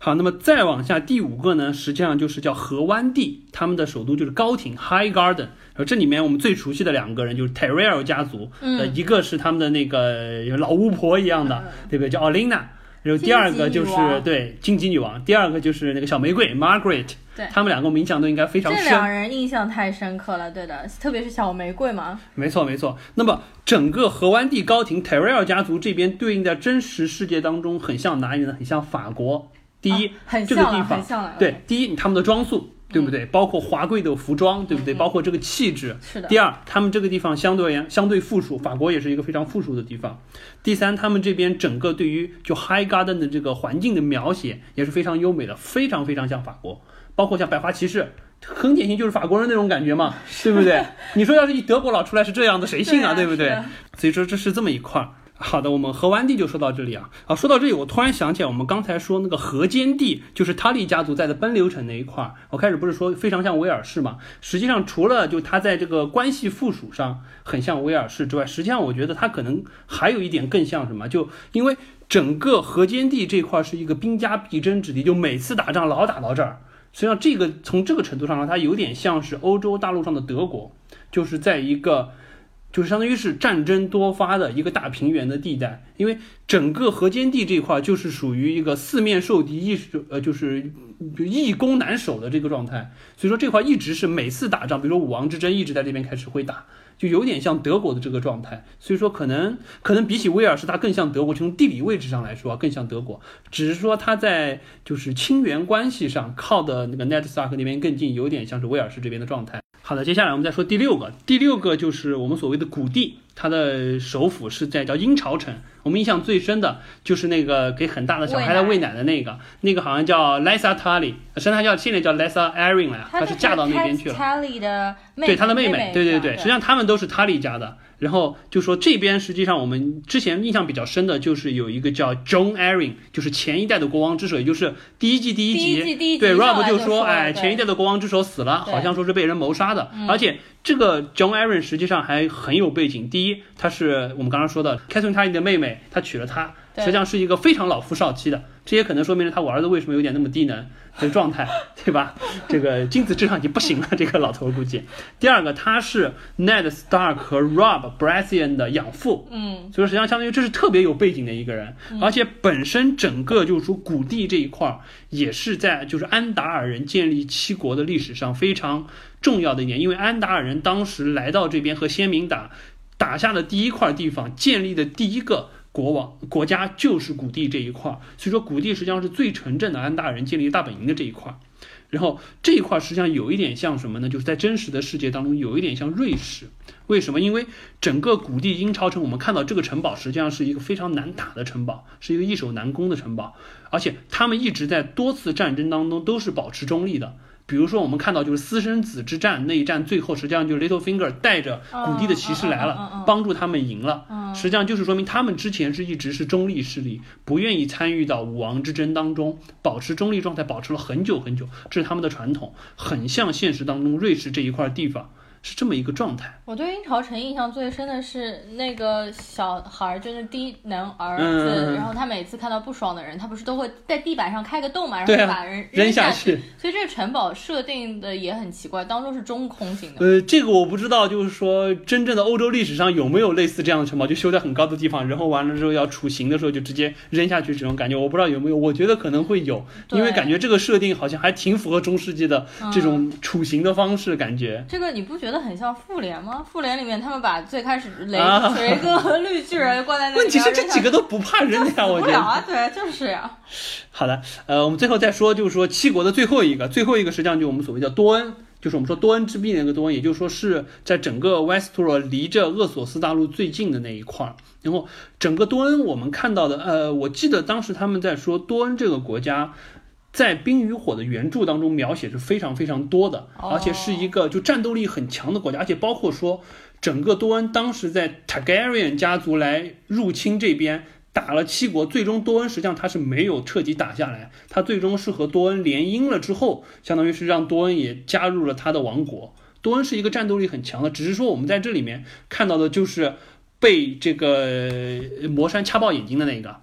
哦，他们就是多恩这边，对，掐爆的，包括他们这边就是有几个武功很厉害的女儿。然后跑到这边来寻仇的，这是多恩哦，对对对。然后，而且多恩那边整个的环境和就是说其他七国看到感觉也不一样，就流水花园的这种感觉。是的，就和 High Garden 有他们实际上是什么呢？多恩在真实世界当中更像是什么？西班牙，嗯，很有这种感觉。就不管是王宫的部署，因为他们那个流水花园的王宫，好像在西班牙当时有一个国王，他们的就是说皇家后花园的布置就类似这样子的感觉。所以说实际上是非常像这一块的。嗯，所以说这个基本上就是我们所谓的七国，就是包括说。Stark 家的北境，然后包括说像 Tully 家的河间地，包括就是说这个 Lannister 家的西境凯岩城，包括就是 Baratheon 家的风暴地，再包括说像 Tyrion 家的这个河湾地的高庭，还有就是 Aaron 家的这个谷地的鹰巢城，以及最后就是 Martell 家多恩。的这一块领地，这是七国，就是安达尔人建立的这一块。OK，最后君临是一个单独的城市。为什么君临不属于安达尔人建立的七国？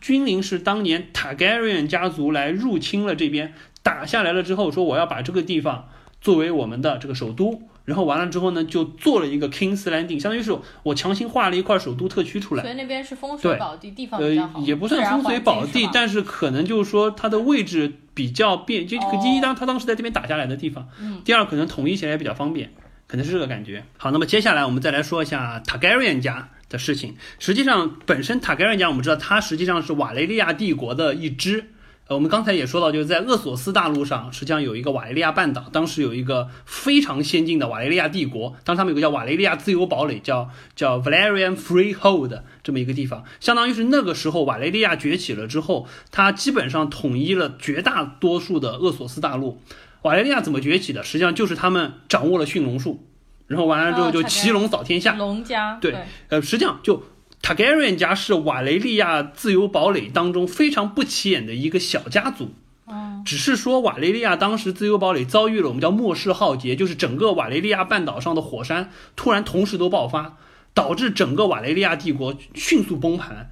只有说 Targaryen 家当时有一个也有一个叫 Daenerys 的人，当时他就是梦境梦到好像这边要出大事儿。然后就连夜全族搬迁，搬到了就是说 Westro 旁边一个叫龙石岛的地方，一个非常小的岛屿，相当于是一个大帝国当中的一个非常不起眼的贵族小支，有出了一个很厉害的梦境先知，发现好像要出事儿，全家跑了出来，导致大帝国全死光了，只剩他们这一个家族。然后他们这一个家族呢，就靠着龙，然后慢慢慢的就发迹。慢慢慢慢就把整个 West 呃 Westro 全部打下来了，而且这个打的过程当中实际上还蛮复杂的。我我特意去，因为这段电视剧当中是没说的，对，这个书当中应该有写，但是就是说我没我我因为原著还没看，我看了一下，就是说 Wikipedia 上面说的，这个整个 Targaryen 家族把整个 Westro 打下来，去打先民、打安达尔人这些帝国，还花了一些时间，只是说确实。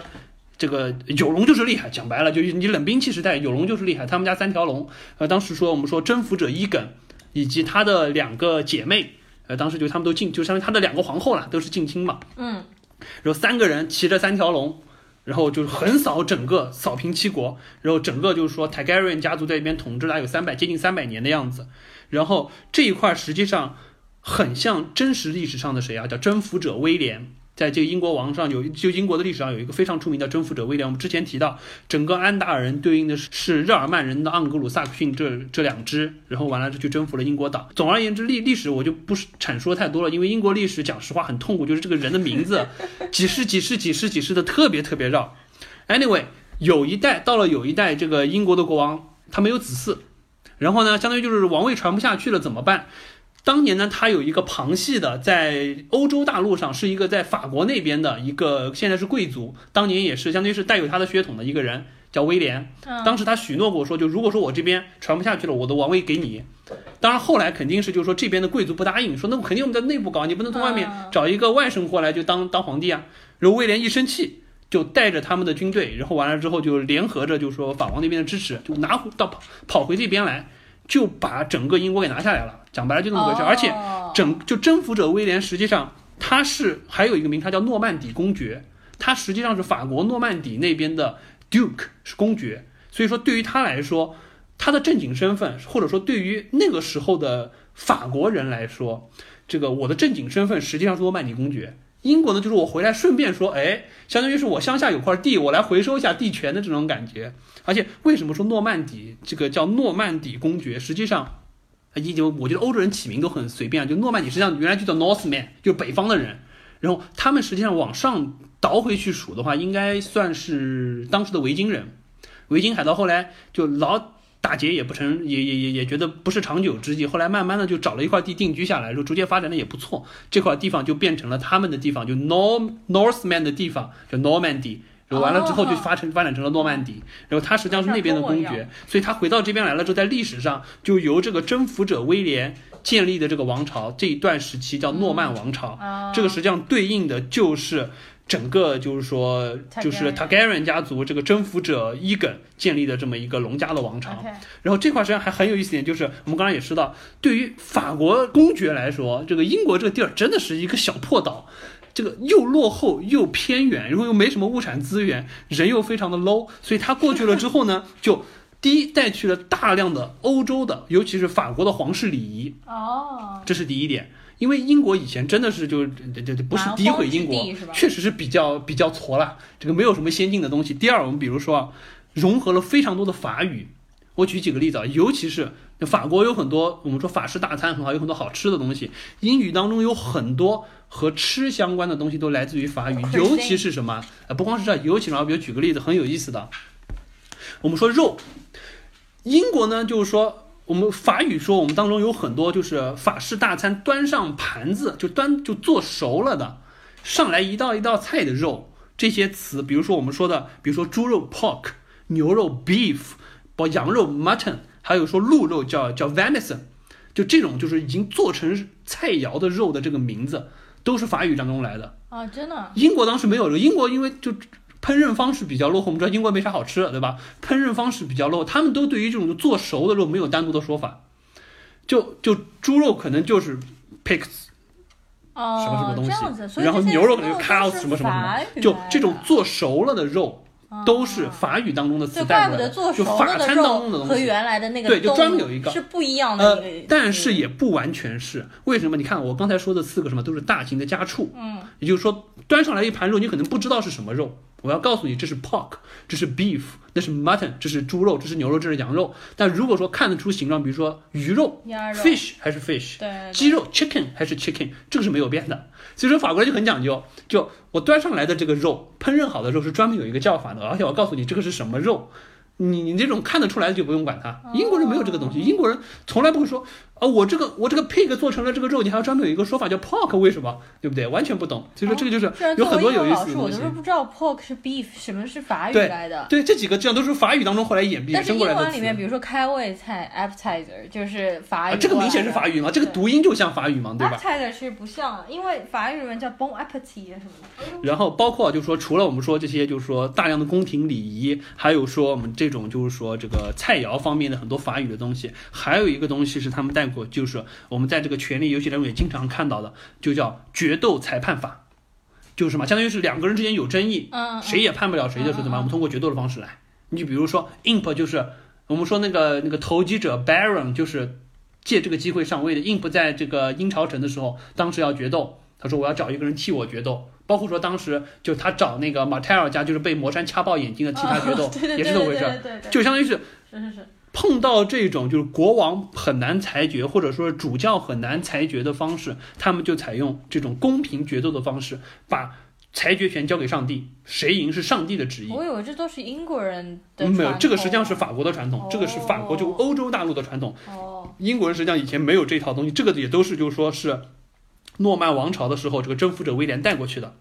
包括我们再往后说啊，就是说我们刚才也提到，就是说实际上在这个诺曼王朝之后，还有一个更出名的金雀花王朝。这个我们英国史上经常会听到这个名字。嗯就金雀花王朝实际上也是一个，就也是一个诺曼王朝，就传传到后来，后来又是这个没继承人了，然后又是这个海外的外甥继位。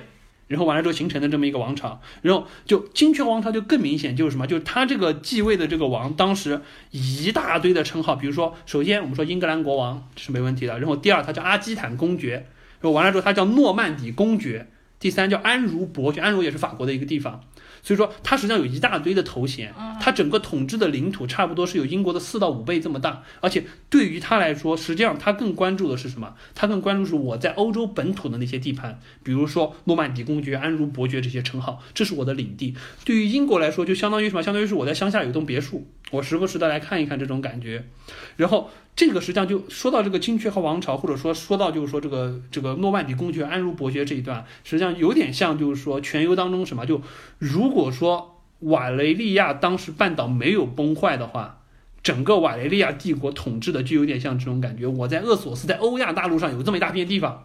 同时我在这个小岛上，哎，我也拿下了，这种感觉就形成了一个大的帝国的感觉。就欧洲实际上一直有这种状态，就英国一直是早期一直是搞在和法国这种国家搞在一起的。他们就说有很多这个血统的来源都是在法国本土这边的人过去的这边状态，所以这个是我觉得蛮有意思的。也就英国或者说欧洲史一直在这一点上就和中国完全不一样，和这种就是说中央集权历来都是以汉族为主导的这么一个这个封建制的国家完全不一样的一点。还有这我觉得是蛮有意思的。所以你刚刚讲的那一段，实际上就是讲了龙家 Targaryen 他们是怎么崛起的，然后他们是掌握了驯龙术，对吧？其实等于相当于我们看了三部《How to Train Your Dragon》动画动画片是吧？就是整个 Game of Thrones 给我们的感觉是低魔的世界，但是它当中又有一些魔法能力很强，比如说他们掌握了驯龙术之后，但是的确他们家族的继承人是可以走过那个火焰，而且龙是听他的话，就反正也很神奇这一段很有魔法的色彩。对，这算是就是说整个全游或者说整个冰火世界当中唯二的和魔法奇幻有关的一个就是红女巫，就 Lord 对 of the Light 那边还有一个就是就龙的这边，当然异鬼和那个是就是相生相伴的，和红女巫那边是相生相伴的一个故事。嗯，所以说基本上就是当龙这个事儿，讲实话，呃，因为整个冰火世界的构筑基于的是欧洲中世纪，所以说很多不管是我们说封建制的这个建立也好，包括说诸侯割据以及就是说他们对于权力之争的这个欲望或者说是就是说动机也好，都是非常符合真实世界，有很多借鉴的。但是龙的出现让这个东西好看了，但是也破坏了很大的平衡性。就比如说龙家这个崛起，就变得非常的夸张，包括我们说。Daenerys 最后骑着龙扫天下的这个感觉，实际上在真实世界当中，就即使是真的有人，比如说我们说说说 Daenerys 有点像埃及艳后的哎，感觉，对，是。但你想，埃及艳后实际上是去拐了一国王回来，带着军队打的。你 Targaryen 家目前你 Daenerys 你光靠 Dothraki 的人是打不下来的，你最终还是靠龙。所以说就借助了一些这种力量，加强了某些角色的，就是戏份的铺垫，或者说是这个剧情往下走可以走得更快。但是实际上有点破坏，就我们所谓权力的游戏、权力博弈漩涡当中啊的一些平衡性。嗯，呃，我们再往下说好了，就是塔加兰家这边基本上就是这么回事儿。对应真实世界当中，实际上就有就英国历史上不管是这诺曼王朝也好，或者金雀后王朝也好，实际上对应的就是 Targaryen 家这一家建立起来的这么一套体系。然后再往下，实际上我们知道，就是说剧情当中的话，就是呃到了基本上就到了正传的时候，我们说这个 Targaryen 家最后一代的蜂王，这个被 Kingslayer 杀掉了。然后这个 b r a s i 兰 a 尼斯特家的这个 Rob 上位了，当了皇帝，然后那个国王之手死了，跑到北京去找他。然后之后呢，就是说这个相当于是 Ned 带着这个军队，哦不是带着就是说这个满怀的好意去帮助他的好友。然后第一季我们看到死在了军营城，然后又发生了后续的武王之战。嗯，这一段呢，实际上就是说历史上也有蛮多的这个真实事件的，包括实际上有一些人啊，在历史上也有比较明显的借鉴。比如说我们看到这个蜂王的这个儿子，我们所谓的就是说英明神武的雷家王子 Rhaegar，也就是实际上就是姜斯诺他爸了。嗯，实际上他很像什么？很像历史上有一个叫爱德华三世的儿子，叫黑叫黑太子。这个人也是一个，他为什么叫黑太子？好像是说他很喜欢穿着一身黑色的盔甲，而且他就是说战功卓著，非常厉害，和雷家很像。雷家也是属于那种就基本上未尝败绩的这种状态，而且也是属于就是说长得又帅、能力又强的这种，但是最后也是就惨死，而且是死在他爸之前的这个状态。所以说，就是雷加实际上和这个黑太子是有点像的，包括说更明显的就是我们说武王之战，这个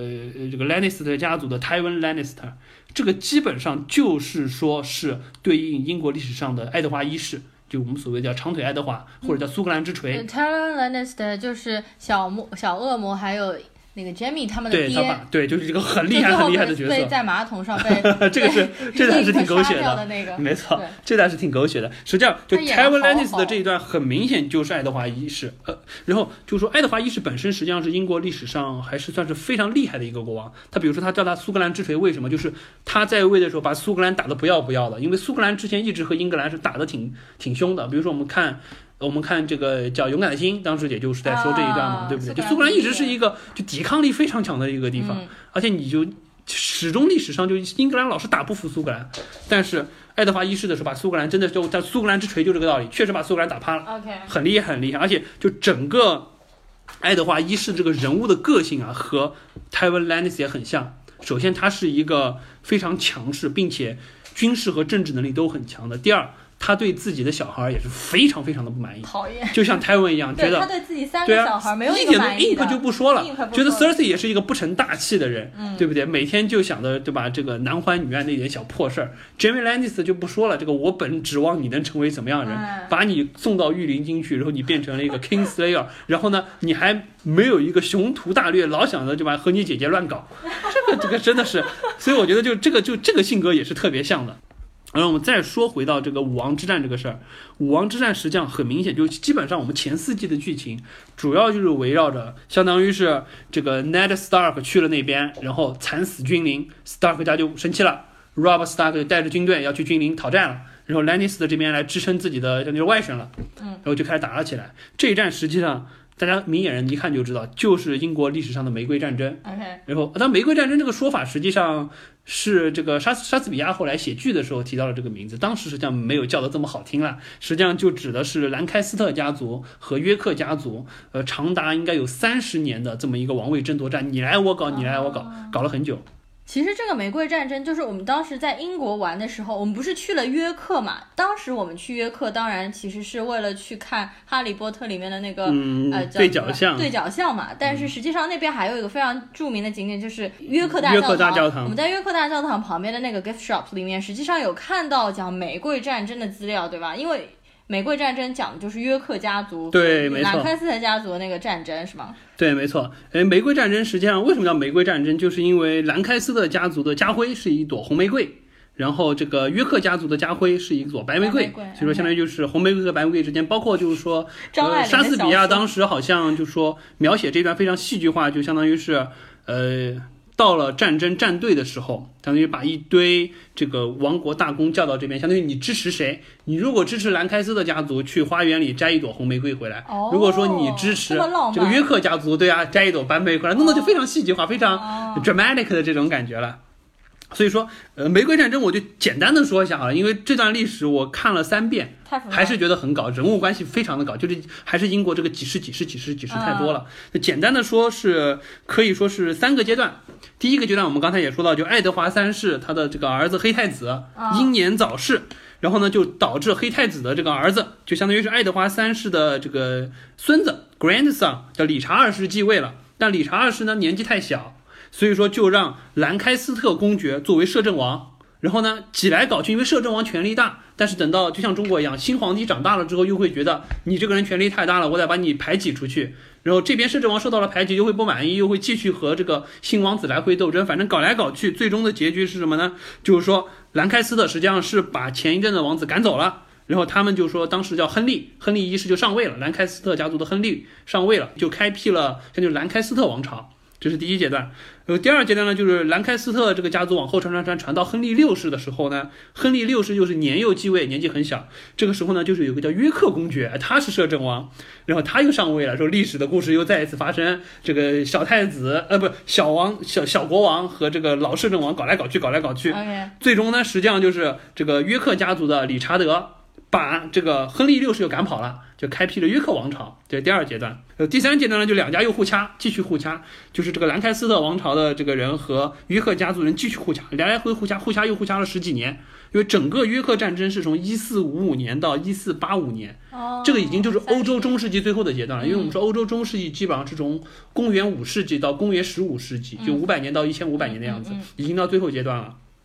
他们又掐了十几年了之后呢，反正胜负有来有往，有来有往，一会儿你赢，一会儿我赢。这段时间也是属于就对英国是一个大清洗的阶段。然后最终的结局是什么呢？就是兰开斯特家族有一支流落海外的旁支，像又是某个远亲的外甥啊之类这种感觉，叫亨利都铎。然后他在法王的支持之下，然后就杀回到了英国，打败了这个约克王朝当时的这个统治者。但是呢，他考虑到就是咱两家打得太久了，或者说就我的本家这个兰开斯特家和你打的太久了，这个老打下去也不是办法，怎么办呢？那我和你联姻吧，我虽然把你打败了，他就娶了这个约克家的伊丽莎白，就形成了联姻。最终就是兰开斯特和这个就是约克王朝就合合二为一了，就形成了新的，因为他叫都铎嘛，他已经嫁到法国那边去了，叫 Tudor，所以他就开辟了就亨利都铎开辟了都铎王朝，而且他们就把家徽就把红玫瑰和白玫瑰给整合在一起，变成了应该是红红色的心，白色的花蕊的这么一个就是香像香精玫瑰一样的这个状态。哦所以说就实际上这个这个玫瑰在那个地方有看到，再就是说，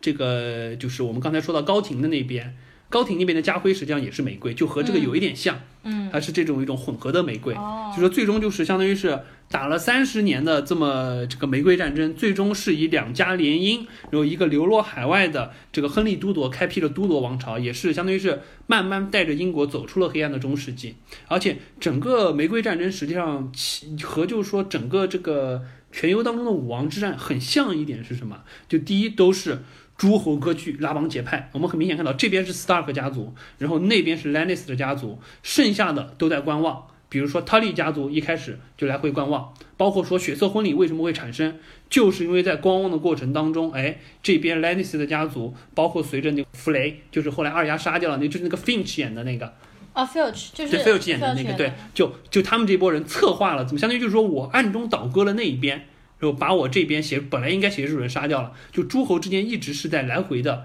这个拉锯，随时准备站边，觉得哪边会赢站哪边的状态，这是第一个。第二个，实际上我们可以看到，我们所谓的玫瑰战争，实际上最终的结局有一点像是这个鹬蚌相争，渔翁得利的感觉。因为结局我们看得到是什么？是实际上是一个和兰开斯特家族已经没有太大关系的一个嫁到法国的都铎的这个姓氏的人回来开辟了新的王朝，只是说他和你兰开现在有多少有一点点血缘关系而已。实际上是个渔翁得利的。在武王之战当中，实际上看到的也是这样，最终得利的是什么？是龙妈这一边。你们自己打的乱七八糟了，齐国打得很乱了，然后我带着一帮海外生力军回来，对不对？然后抢夺这个整个齐国，这很像。第三个是什么？就很明显，就是说从英国的这个玫瑰战争角度来说，它是一个清洗了旧势力、开辟新时代的过程。因为在整个这三十年的战争当中，把很多贵族都已经清洗掉了，或者说当年分封的很多公爵啊、伯爵啊都清洗掉了，留下来的是一个相对就比较。开放的局面留给都铎王朝，可以去带着英国走向一个比较新的时代。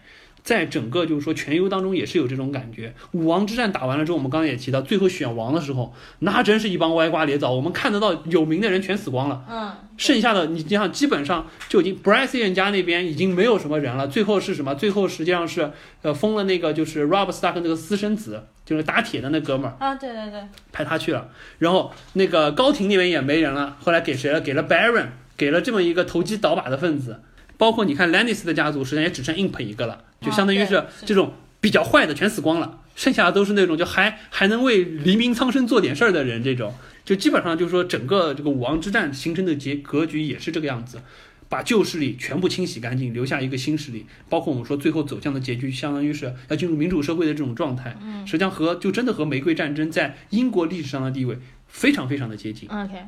好，那么接下来我们刚才是顺着历史时间线说了一下和这个真实的英国史也好、欧洲史也好相似的地方。接下来我们再说几个独立的事件好了，或者说找几个具体的点，我们对，讨论一下。接下来就比较有意思，对应性比较强一点。呃，比如说第一个，我们可能印象所有人印象都最深的血色婚礼是的，这段，我觉得呃，这个当时看到的时候惊呆了，真 的真的是惊呆了。呆了。你肯定是没有被剧透，我没有被剧透我看的时候还蛮好的，我也是完全没有被剧透，所以当时看到就是那个人不是往 Rob Stark 的老婆肚子上插刀的时候，那简直太可怕。可能是影史上唯一的一个最残杀孕妇的。最最残忍的这个画面，简直是可以飙到最最高等级的限制级了，已经是。是非常非常的夸张，而且那一部真的是那一部可能是不是现在还是全游历史上打分最高的一集？应该是而且大家说到这个，肯定第一想到的都是这个吧，鸿门宴然后的血色对，这个太厉害了。嗯这个实际上这个真实世界是有的，呃，比如说很著名的一个叫黑色晚宴，说的是什么呢？啊说的是苏格兰那边，苏格兰那边有一个叫詹姆斯二世的国王，以及他的两个摄政王，他们是要处决前一任摄政王有两个大概十五岁左右的儿子，然后也是说就设了鸿门宴去。用非常上等的法餐去款待他们等到这个宴席差不多了，然后这个端上来一个黑色的公牛头，因为黑色的牛头在这个苏格兰那边的话，意味着实际上是死亡的意思。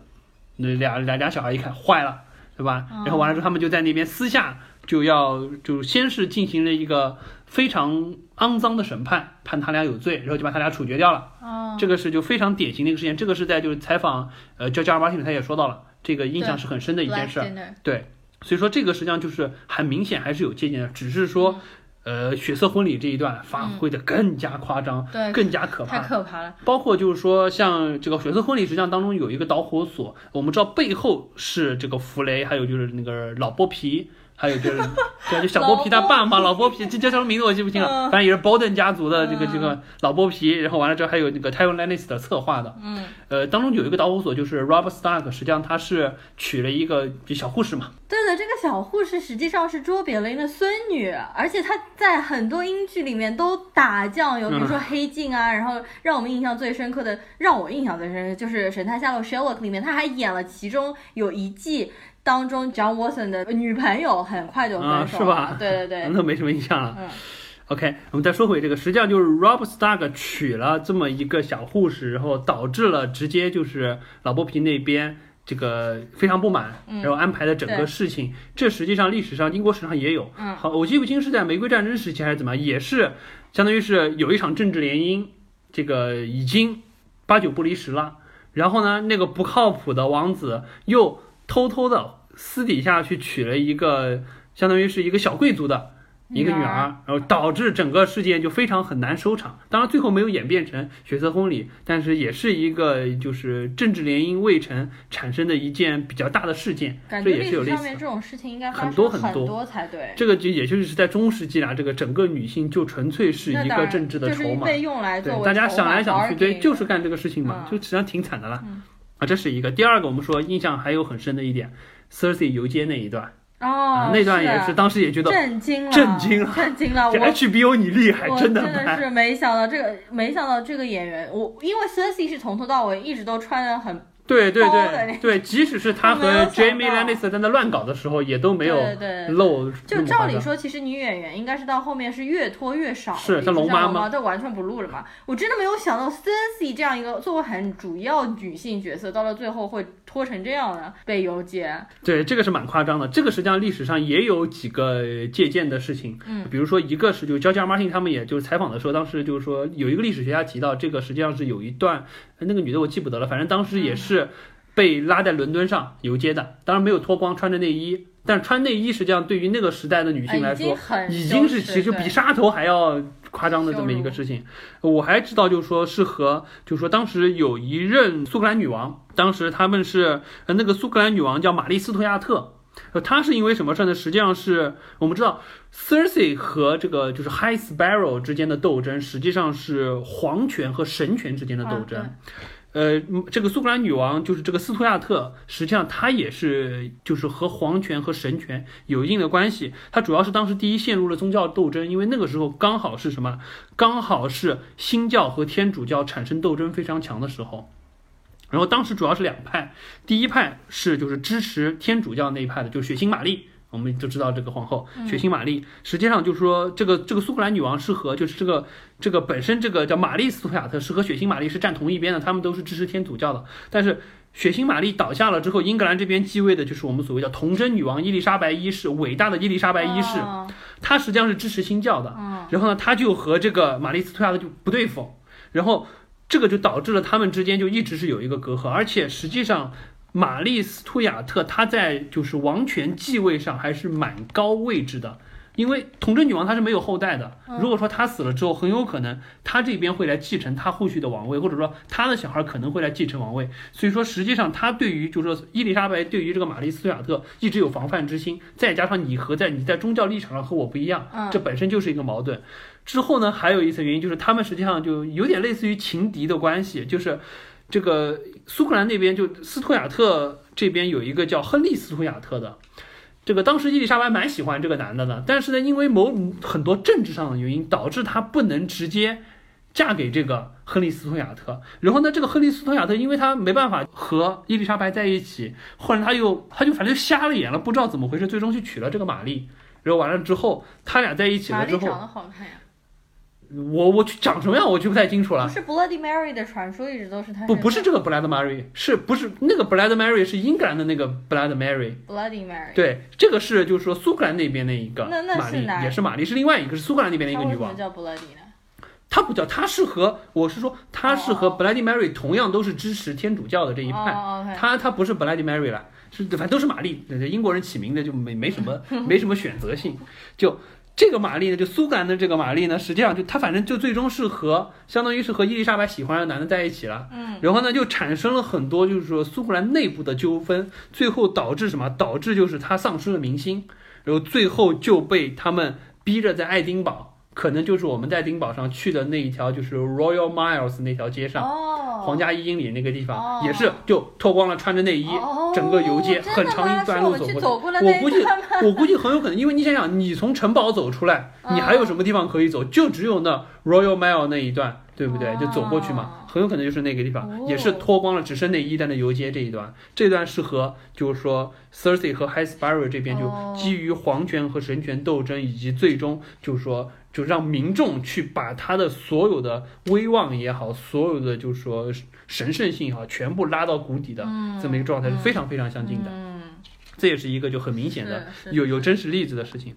第三个还有一个什么呢？就是说我们还有一场印象很深，就是这个我们说到里面的这个 wildfire 野火，嗯野火干了两个事儿。第一个是当时就是 Baratheon 家那个 Stannis，Stannis 带着他的就是说就是舰队攻到这个就是君临旁边的这个黑水河的时候，嗯基本上讲白了，军临已经快撑不住了。嗯后来就是靠野火，靠 Imp 这边用野火的方式把他们那边全部烧光了。嗯，呃，第二个就是这个 Cersei 一把野火把那个大教堂炸了，把整个 High Garden 那边全部干掉了。杀掉了。野火这个东西实际上历史上也有一些类似的，是什么呢？就是说是当时在拜占庭的时候，当时那个叫希腊火。是怎么回事呢？就是阿拉伯帝国当时一直在去攻打拜占庭的首都君士坦丁堡，然后那个时候呢，就是说拜占庭实际上已经已经有点撑不住了。当时他们反正就拜占庭那块有一些工匠，他们当时就在研发什么，研发一种叫叫他们叫希腊火的东西，是什么？就是它通过有点像是什么，有点像是那种火焰喷射器，它结合上火，结合上那种类似像石油一样的易燃的物质，再加上一些硝石啊、木屑啊这种就是助燃的东西，然后放到一种类似像高压喷射枪里面的样子，然后也是就像在黑水河大败 Stannis brasien 那边一样，也是就通过喷射的方式把对方的舰队基本上烧得一干二净。从而大量大就大大的挫败阿拉伯帝国那一次攻打拜占庭的这么一个事儿，所以说这个是这个是很像的，而且就火这个事儿吧，讲白了，你看整个这个七国或者说整个中世纪期，火实际上是一个就利用度相对比较低的，一旦出现了都是很厉害的。就像我们看三国时期，一旦火烧火烧赤壁这种烧烧动不动就是几十万大军的事情，就在冷兵器时代，火是一个相当于是大规模杀伤性武器。怎么样能把这个火作为一种武器军事化是很厉害的。这个野火的开发实际上就有点像当时开发希腊火一样，第一次就知道把火作为军事化武器来用了。之前都是哦你要么说我到你的粮仓把你的东西烧了，这是很正常的事情。你说我军队打仗的过程中，我能把你的有生军给烧的差不多，这是很难的。实际上怎么做这个东西是挺难，这是蛮有意思的一个事儿。好的，我们刚刚说完技术层面的相似性，嗯我们再说一下宗教层面的相似性啊。在整个冰火世界里，主要就是两大教派，一大教派是森林之子，还有先民们他们信的。Old 对 old gods，他们就是比如说余梁木啊那些东西，就是他们的象征。木头，嗯然后完了之后呢，还有一波就是安达尔人七国那些人信的，就七神。嗯然后这块实际上非常像什么？非常像，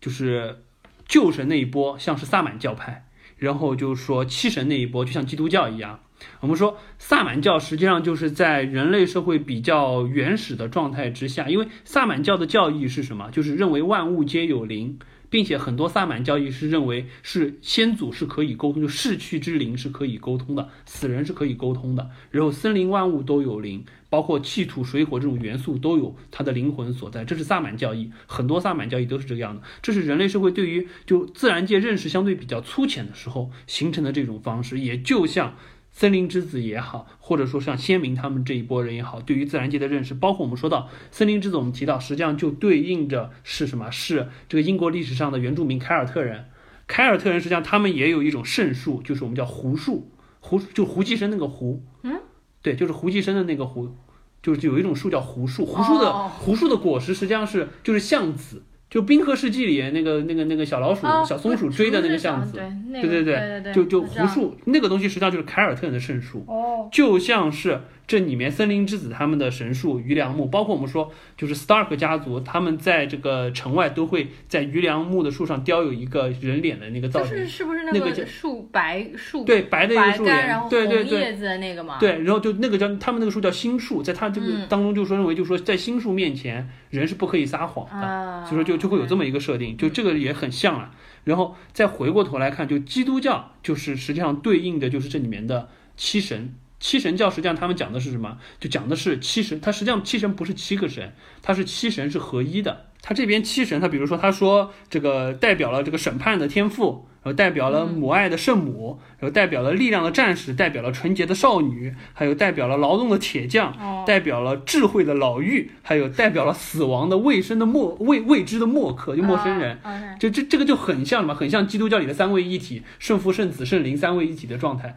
基本上就是一个套路出来的。所以说这块就和就是说基督教的本身的历史定义有点像，再加上就七神教和基督教也都是一个就高度秩序化的一个宗教。不像是萨满教相对比较原始松散的状态，它是有比如说有明确的主教，有明确的就是说这个教父在这边，然后明确的传教的人在这边，有主教的这种模式往下走，它形成了一个非常强大的，包括我们说到了基督教了之后，它会有一个非常强大的神权，去可以和王权对抗的，而且在整个中世纪，神权实际上是强过于王权的，因为就王权在整个就这个是。中西方最大的差别，就中中国一直是一个中华民族一直是在一个高度统一的中央集权的情况之下，所以说王权的力量非常非常的强。但是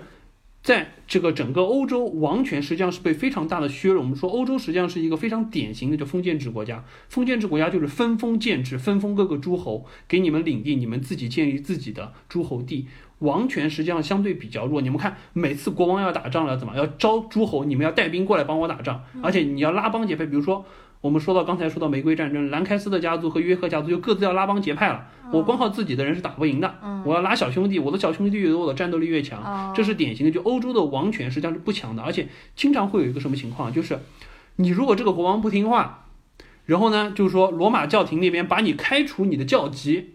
相当于你就不我不承认你是我们的天主教徒了，完蛋了！你这个王，相当于就是说，你一旦被开除了教籍，就是所有的诸侯就可以不再效忠于你，因为你相当于是你已经不符合教义了，你已经是异教，不说异教徒，就你已经不再是我们的一员了。所以说，对于他们来说，就神权这边有一个非常非常强的制约性，反而王权是相对弱的。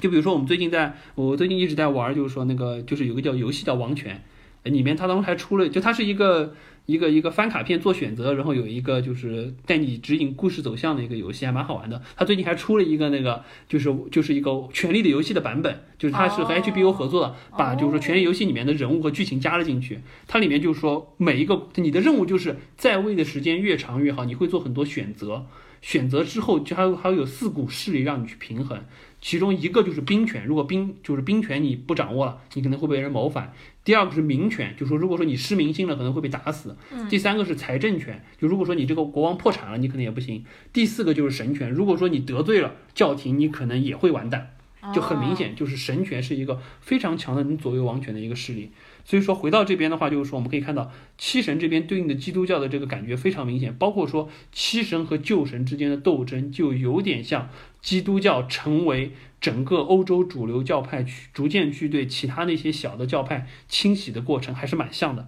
这块我觉得反正也是蛮强的一个对应关系了。好，最后啊，我再说一个小的东西，嗯就是大家对这个当中，呃，除了我们说奇幻的元素，比如说女巫啊、异鬼啊、龙之外，还有一个东西是非常有传奇色彩，就是所谓的瓦雷利亚钢。他们一直说这个 Valerian Valerian Steel，对不对？感觉这东西很厉害。这个剧当中实际上也出现了有好几把我们非常有名的瓦雷利亚钢的，比如说第一季第一集 Ned Stark 要把他那个逃兵斩首的那把就寒冰的那把巨剑。那就是瓦雷利亚钢的。当然，我们知道这把剑后来实际上就是 Ned Stark 死了之后，实际上是被 Lannister 家族把这把剑融化了，然后重新铸了两把剑，一把叫 Widow's Wail，叫叫叫，应该是叫呃寡妇的哀嚎，寡妇的哀嚎。然后这把剑实际上是就是 Tywin Lannister 送给了 Joffrey 做生做做礼物的。嗯，然后另外一把实际上是叫 Oath Keeper，实际上当时没有名字，是 Jamie Lannister 拿着的。后来他是把它给了那个 Brienne the Tarth，Beauty，对，然后问他就是说，就是说这把剑应该有一个名字。后来就是他说这把名字叫叫 Oath Keeper，叫、嗯。叫誓言的守护者，嗯。因为他答应就是说 Stark 家要守护他的两个女是儿。就是说这块儿，包括说我们说 Jon Snow 手里那一把叫叫 Long Claw，叫叫叫长爪啊这种，就这把剑实际上也是就是瓦雷利亚刚做的，就感觉瓦雷利亚刚在里面是一种第一无坚不摧，第二可以杀死异鬼，具有神奇的能力，第三相当于是就是传家宝这样的东西。这个实际上在真实世界当中非常让人想到什么，就是我们所谓的我们实际说一直在说，就是说世界上有三大名刀，呃，其中一个就是日本的军刀，第二个是马来那边的刀，第三个就叫大马士革刀。马来那边的刀？马来西亚那边的刀，对，然后就是大马士革刀，实际上就是我感觉啊，很明显就是这个里面就瓦雷利亚钢的一个原型，因为第一，瓦雷利亚半岛打造的地方就是在相当于我们这边就是说那个厄索斯大陆的瓦雷利亚半岛那个地方，然后这个地方实际上对应的就相当于是欧亚大陆这一块，因为大马士革时代是在叙利亚附近，就在地理位置上实际上和厄索斯大陆对应的位置是蛮接近的。第二个就是说，大马士革刀它的这个就它的这个坚硬程度以及它这个特性啊，和瓦雷利亚钢是很像。我这边稍微展开一下说，因为我之前有段时间对这个就是所谓的世界三大名刀还就三大还还蛮感兴趣，还稍微查了一下大马士革刀的这个原理。它是这样，就他们那个地方实际上出产一种叫乌兹钢的这种东西，实际上是一种就是一种铁啦。嗯，就说，因为我们知道刀要打的坚韧，或者说就就一把好的刀，它有它有两个特性，第一，它要锋利度足够，就我们说吹毛可断，对不对？这个落指即破，就放一张掌你自然就破了，这种要要锋利度非常强。第二就是你韧性要强，你不能就你不能太脆了，你不能砍一下东西就卷刃了，或者说断掉了也不行。那么这个东西怎么样去平衡它？就乌兹钢本身是一个相对就是说非常好的铁的东西，但是你要使这个东西，就是使这个乌兹钢能进一步打造成好的刀，实际上他们后来就发现啊，就在这个打造钢刃的这个过程当中，加入不同程度的碳。碳元素是一个很关键点。如果说你这个碳加的多了，你这个你这个刀刃就会变得非常的非常的锋利，但是它的韧性就不足，就容易断。如果说你这个碳少呢，韧性比较强，但是又不够锋利，那么实际上他们当时大马士革刀打造的过程中，实际上就是那边的工匠就在相当于是没有现代科学分析技术的情况之下，发明了一种很好的混合技术，就是我怎么样？他们大马士革刀，他们大概有一百多层不同的，就是说打造工艺，就相当于是我一把刀可能要通过接近是一百层的这个铸钢的过程，一层一层的去铸，我会用不同程度，就是说碳的比例的钢去铸这个刀身的每一个阶段。比如说我刀口的地方，我就是需要用高碳钢来铸，这样它的锋利度就很强。但是我刀身的地方，我是用相对低碳钢的方式来，这样它韧性很强，很结实，不会断。这那个时候，反正就大马士革刀是相当于是非常有名的，就是说非常锋利又非常耐用的一种刀。而且大马士革刀它出名，为什么出名？实际上，我们说一个东西要出名，你基本上最好的办法，你做广告，对吧？那那个时候讲白了，叙利亚的破地儿也没什么地方能做广告的。但是呢，他们有一个很好的广告，什么十字军东征。十字军当时打过去了之后，就会发现什么？这个你圣剑骑士团的这些骑士再怎么牛掰，你的那个剑和大马士革刀一拼，第一刀可能你的刀就开始就开始有有断了，第二刀你的刀可能就碎了，第三刀你可能骑士命就没了。就这样子，经过一两次十字军东，他们就发现大马士革那边这个刀啊是真的厉害，然后完了之后就名扬海外了。所以说瓦雷利亚这个那边的这个瓦雷利亚钢，实际上和大马士革刀还真是蛮像的，就是从特性上。当然，就这块有一个让我比较迷失一点，就是如果说这个大马士革刀是基于它的锻造工艺来做的话，那么讲白了，这个 Lannister 家族把 Ned Stark 那把刀。融了之后，你是铸不出两把新的刀来的，哦因为它不是材料好，它是哦工艺好。你要有这个工艺你早就能铸出来了，对不对？哦所以这块是一个不符合真实世界逻辑的东西。好的手艺人，他们这边就更像什么？更更更有点像是，就我是材料好，嗯，我只要材料好，造啥都行。对啊，材料好，这不就像是震惊嘛？那有点像对啊，就是只要有点像，有点。像。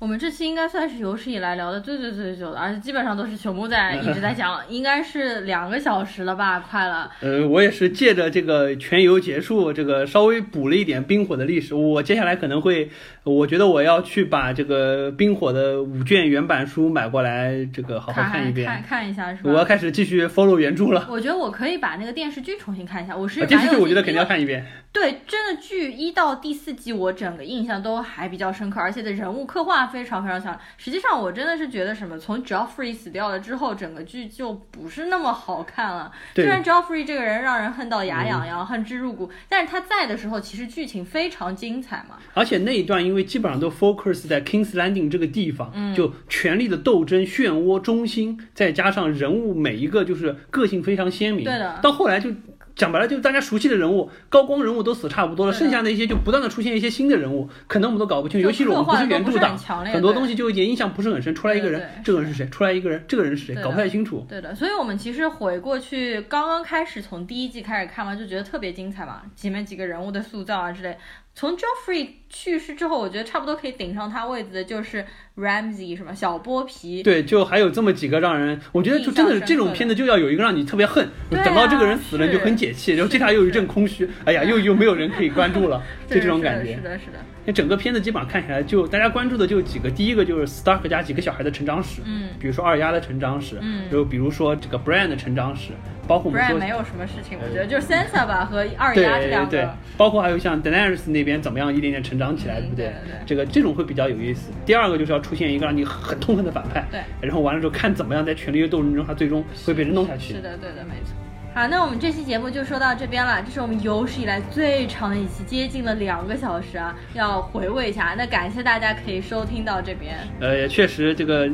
这次机会还不错了，我觉得很少有我能洋洋洒洒说这么久，而且我觉得要是没有这些听众。不管你们听不听，至少我有个地方我可以说，对不对？还是蛮开心的。自己可以听，对吧？以后老了之后再拿出来听。而且我觉得确实就是说，借着冰火和全游这股劲儿，让我稍微补了一下英国和欧洲的历史。嗯。否则的话，我觉得我是没有契机或者没有动力去研究这段历史。这段历史确实平时和我们的生活离得比较远，也不太有一个比较好的点让我们去可以就以点带面的去稍微过一下这段历史，确实还是蛮有意思的。嗯。好的，那么喜欢我们这期节目的听众们，请给我们点赞和留言，大家拜拜，拜拜。